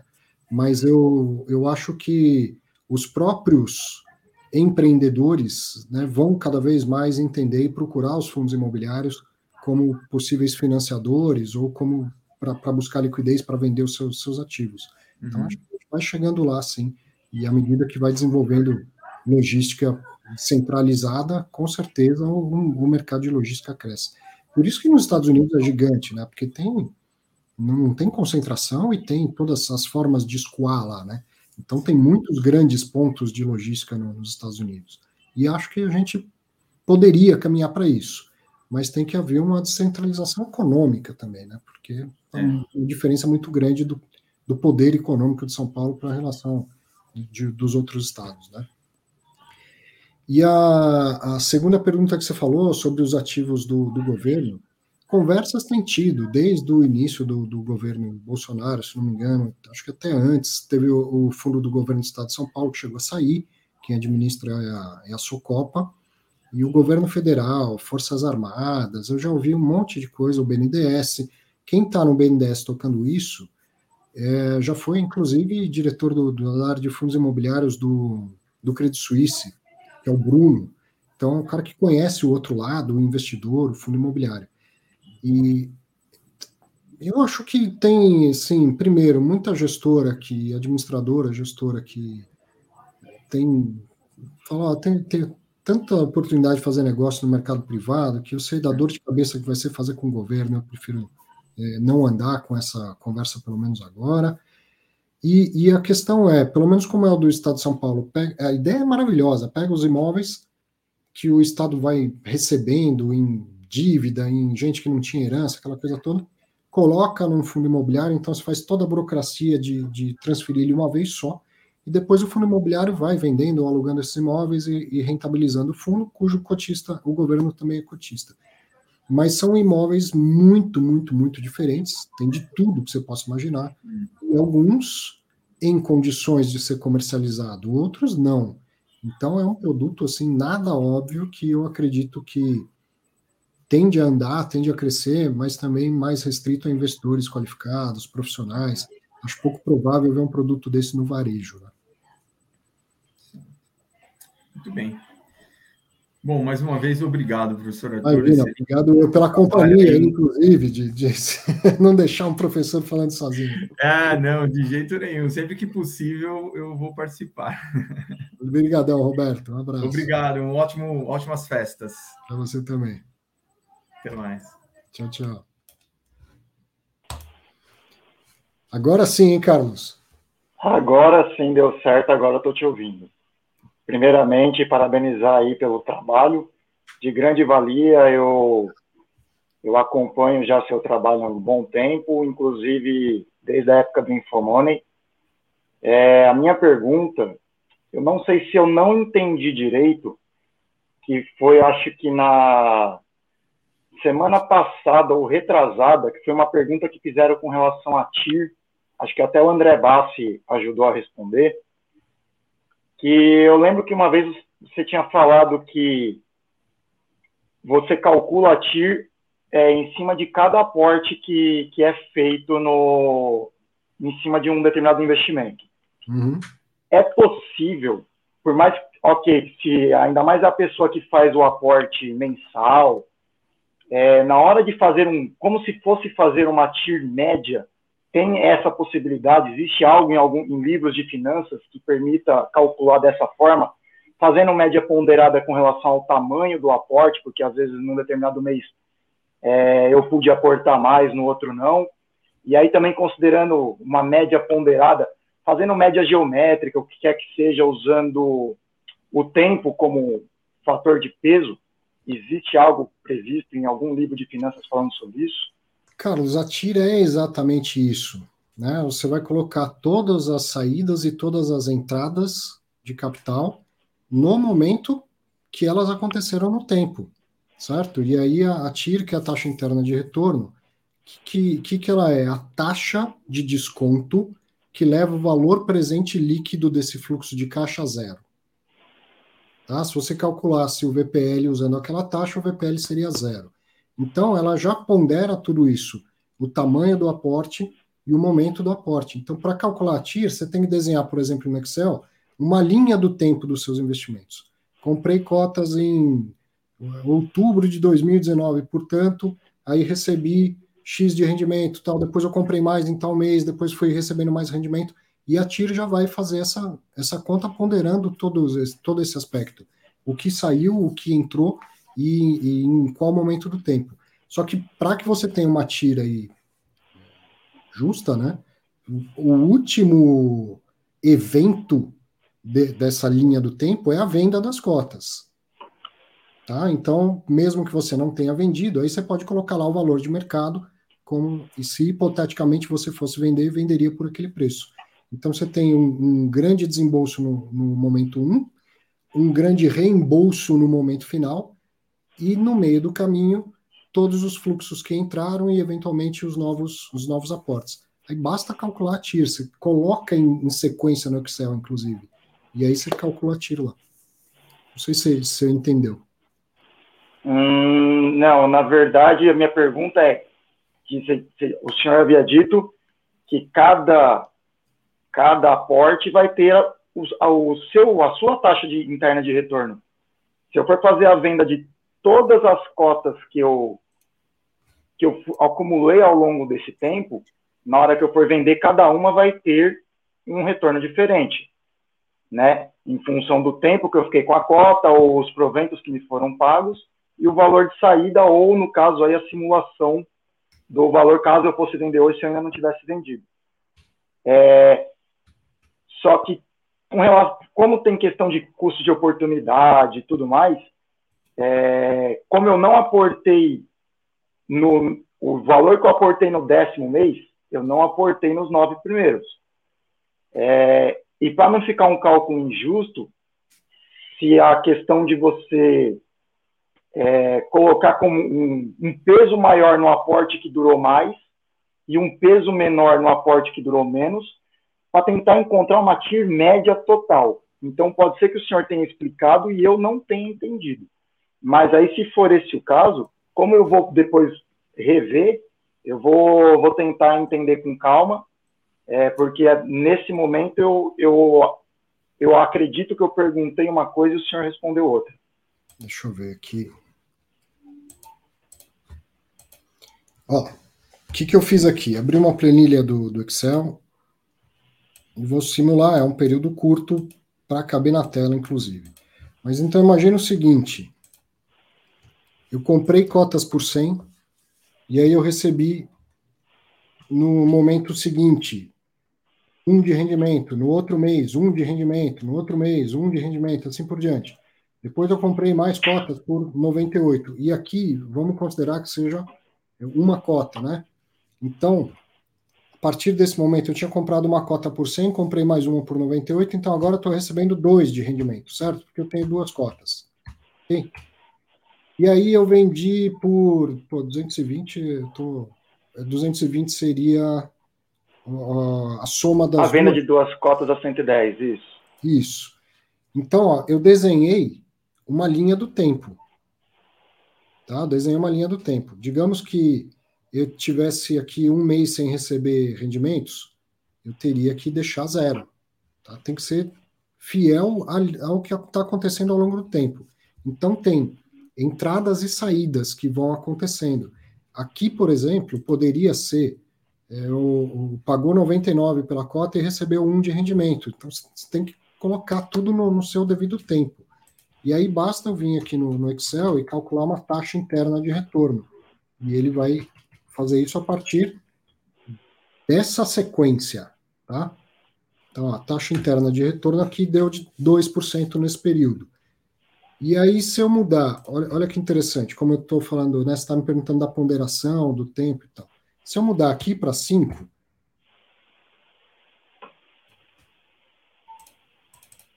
peraí. Ó, se eu mudar o primeiro de, de primeiro fluxo de um real para cinco reais, a TIR que era 2,17 foi para 2,46, tá? Se eu mudar isso em outro momento do tempo, a TIR diminuiu. Não foi 2,46, foi 2,36. Sim, sim. Tá? Entendi. Então ela já considera essa ponderação ao longo do tempo. O que você precisa fazer é, quando construir essa linha do tempo, colocar na mesma base, né? É, meses ou anos, tá? E entenda que cada célula aqui deveria ser o mesmo período de tempo. Tá? tá Por certo. exemplo, meses. Entendeu? Tá certo, entendi sim. Bom, é, era isso mesmo. Primeira vez participando, espero poder participar mais. É, muito obrigado pela resposta e um bom final de semana. Se não, não tiver nada para as próximas semanas, boas festas aí para a família. Valeu, para você também. Apareça. Obrigado. Tchau, tchau. Tchau, tchau. Para encerrar, hoje tem outro professor chegando aqui, hein? Esse é professor também, grande Alexandre, tudo bom? Tudo bem, Arthur? Como é que tá aí? Muito eu bom, tô de, Fazia tô de tempo férias aqui. Estou de férias aqui em Porto de Galinhas. Eu vim dar um abraço no meu professor aí. Obrigado. Porque já tinha tempo aí que não te via, pelo menos assim, não falava com você, né? E tô aqui, ó, pulseirinha do hotel.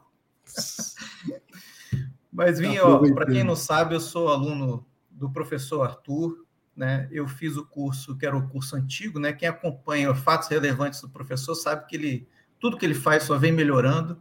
Então, fazer um merchan aí para o professor.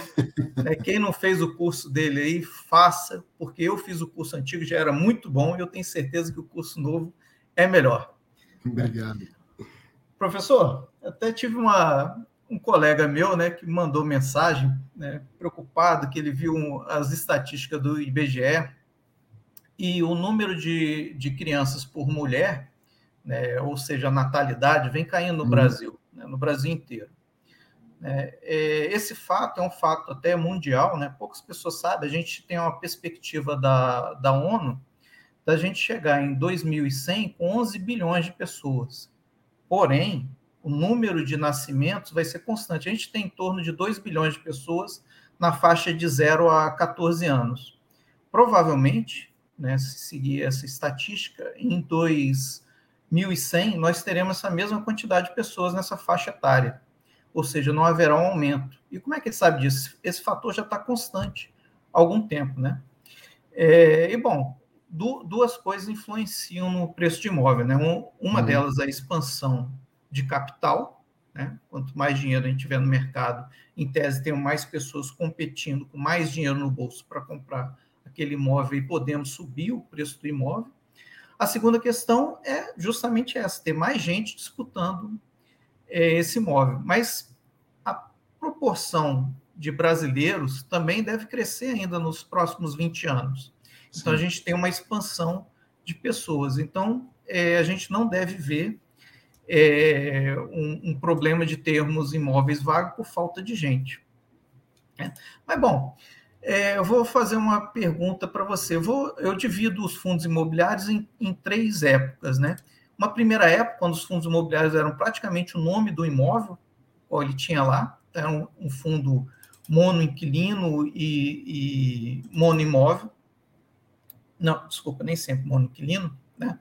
A segunda fase eu considero quando, mais ou menos aí em 2016 para frente, quando começam a nascer fundos com múltiplos imóveis, múltiplos inquilinos, né?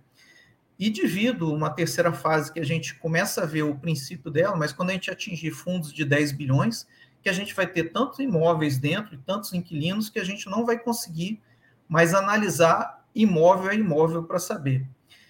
E aí, o que, que o professor sugere? Como é que a gente vai fazer essa análise quando a gente chegar nessa terceira parte aí dos fundos imobiliários? De não analisar. É, quando a gente tiver imóveis. tantos imóveis, né? vamos supor aí, o, você falou hoje do RBVA, né? A gente uhum. tem, acho que uns 50, 40 imóveis dentro dele lá. Já se torna quase inviável a gente analisar imóvel a imóvel, saber qual está depreciado ou, ou, sobrevalorizado, né? Sim. Quando a gente tiver é, fundos de 10 bilhões, a gente vai chegar também nisso, né?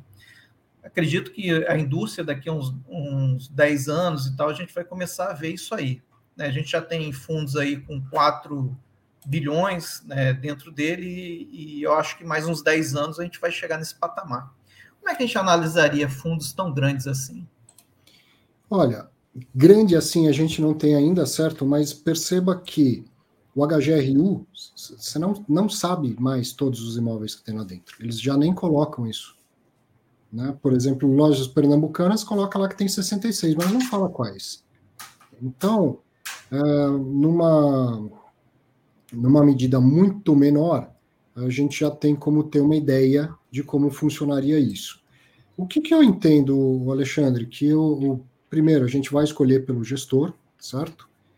E por outro lado, uh, por que, que não é um problema? Por que, e por que, que não é tão importante ver os imóveis de um fundo de 10 bilhões? Porque o efeito da diversificação já tornou inócuo se ele tem o imóvel A, o imóvel B e o imóvel C, certo? Ele chegou num nível de diversificação tão grande, de talvez milhares de imóveis, que o, o, o consolidado, o agregado vai ser importante. Então, você poderia ter um fundo, e ele vai colocar assim, um fundo de, de escritórios. X% da nossa carteira é AAA, X% é B, X% é C. E aí você vai analisar pelo perfil do fundo. Começa pelo gestor e depois vai para o perfil do fundo. Mas vai ficando, além de praticamente impossível você olhar to todos os imóveis, vai ficando desnecessário por causa do efeito da diversificação, né?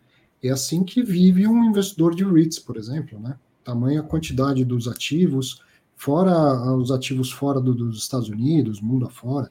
Então, ele, a diversificação já, já faz com que não seja nem necessário isso. A gente vai perder um certo prazer, né, que é ficar fazendo essa análise ativo por ativo. Mas é um, seria a indústria num outro patamar, em que, imagina, além de, de desnecessário pelo tamanho, você imagina o quanto um fundo desse tamanho vai começar a rodar carteira? Né? A, a, cada mês que passa, a carteira vai ser completamente diferente. Vai ter saído 30 imóveis, entrado outros 20, certo? As emissões seriam até menos volumosas ou necessárias, porque ele poderia muito bem fazer uma venda em bloco de uma quantidade de imóveis, levantar dinheiro para comprar outros. Ah, vendi 15 imóveis e comprei 5, mas vendi 15 imóveis antigos e comprei 5 novos e tal. Então, além de muito grande, essa carteira vai rodar para caramba. Né? Não, não de um mês para o outro, mas vai rodar para caramba. É, essa é a minha... Você falou de esse giro de imóvel, o, li recentemente, um, até um ex-aluno seu, a Baetê, um médico, me deu de presente o livro do Como Chegar Lá, do, do Stephen Schwarzman, da, da Blackstone. Uhum. E aí eles previram a, a bolha de 2008, só que em 2006, não sabiam quando ia acontecer, em 2006 eles tiveram a grande oportunidade de comprar um REIT inteiro de um, de um ex-colega dele. E mesmo com a, com a, bolha que eles já estavam vendo, eles mandaram sacar, pegar dinheiro de tudo, eles resolveram fazer o um negócio. E aí, só que o Schwarz mandou mensagem para todo mundo falando o seguinte: na primeira semana eu quero vender pelo menos metade do portfólio. Ele gastou 40 bilhões de dólares comprando. Caramba. Em seis semanas eles venderam 30 bilhões. Ainda tinha metade do portfólio para eles terem o lucro. Aí o resto ele foi devagar. É, é uma liquidez gigantesca. E imagino. Foi o maior negócio de todos os tempos, 70 bilhões em seis semanas. Trocaram de os, mãos. Os custos transacionais lá devem ser muito menores também, né, Alexandre? Já pensou o que, que é isso no Brasil? De ITBI, de, de cartório, de corretagem. Sim. E detalhe, né? né o, o, é grande parte é nos Estados Unidos, mas nem tudo. Tinha coisa no Reino Unido, na Índia Sim. e pelo mundo afora. Eu estava aqui parecia disperso, mas eu estava procurando um arquivo de 2013, porque você comentou é, sobre a, a, nossa é, demografia, né? E o Brasil passou ou ainda está passando pelo bônus demográfico. Tá? A gente tinha famílias muito numerosas. Por exemplo, meu pai tem sete irmãs, então são oito filhos, né? E, aí meu pai se casou, teve três filhos. E eu tenho uma né? Então. Iguaizinhos. Meu avô, meu avô teve sete filhos, na verdade, oito, uma faleceu logo no início. É, meu pai teve três e eu tenho uma filha. Aliás, acabou de chegar no quarto aqui. Aí. Em cada um. Abraço meu professor aqui, ó. Já que você coloca sua filha. Foi ao bingo jogar aqui. Manda um beijo pro meu professor. Tá chateada que não ganhou no bingo. Tá curtindo o hotel aí, né? Que legal. Então, a gente tinha uma, uma, né, uma base muito grande, né? Nossas filhas vão crescer, vão entrar no mercado de trabalho e tal, e quando tinha mais base do que topo, ela, é, ela se alimentava. E agora está acontecendo, vai acontecer no Brasil, que já acontece no Japão, na Europa e tal, que a gente vai tendo cada vez menos filhos, então vai mudando o topo vai ficando maior do que a base. Isso, do ponto de vista até da, da Seguridade Social, é dificílimo de, de encarar. Mas antes, nessa transição, a pirâmide ela, ela fica assim, gordinha, né? Fica murcha aqui, murcha lá e uhum. gordinha. Isso é o bônus demográfico. Quando a maioria da população está na fase produtiva. Então, pagando eh, tributos, tendo condições de, de poupar e de investir dinheiro. Então, tem um estudo, eu vou mostrar uma parte aqui, depois eu coloco lá no, no Telegram. Deixa eu abrir aqui.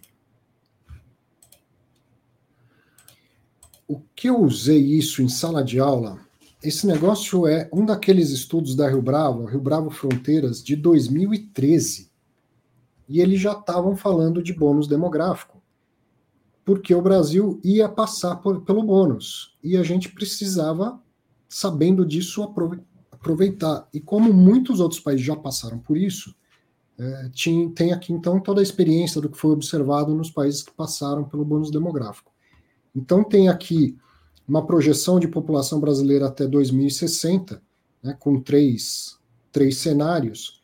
A gente está mais ou menos aqui, né? Ela ainda é crescente, depois ela começa a cair. Né? A taxa de natalidade vai caindo. E isso leva a tal da taxa de dependência. O que, que é a taxa de dependência? É quantos por cento da população é economicamente ativa, quantos por cento da, da população é dependente, né? seja do próprio Estado, seja do, do daqueles que são economicamente ativos.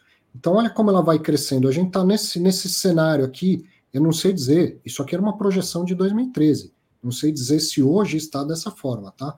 Mas admitindo isso, a gente ainda tem né, aqui a, uma, uma parte maior de gente economicamente ativa do que gente dependente. Mas olha o que tem de acontecer. Então, neste período de transição, esperava-se, inclusive, alta da Bolsa de Valores, aumento da capacidade de, de, poupança das pessoas, a tal ponto de que os fundos de pensão engordariam, né? os PGBLs, os VGBLs, isso leva à melhora da atividade econômica, à melhora do, do, do mercado financeiro em geral. Isso foi observado em, em outros países. No final, tem um quadro resumo disso, e aí, o, o que, que acontece? Qual é o lado bom né, de estar passando pelo,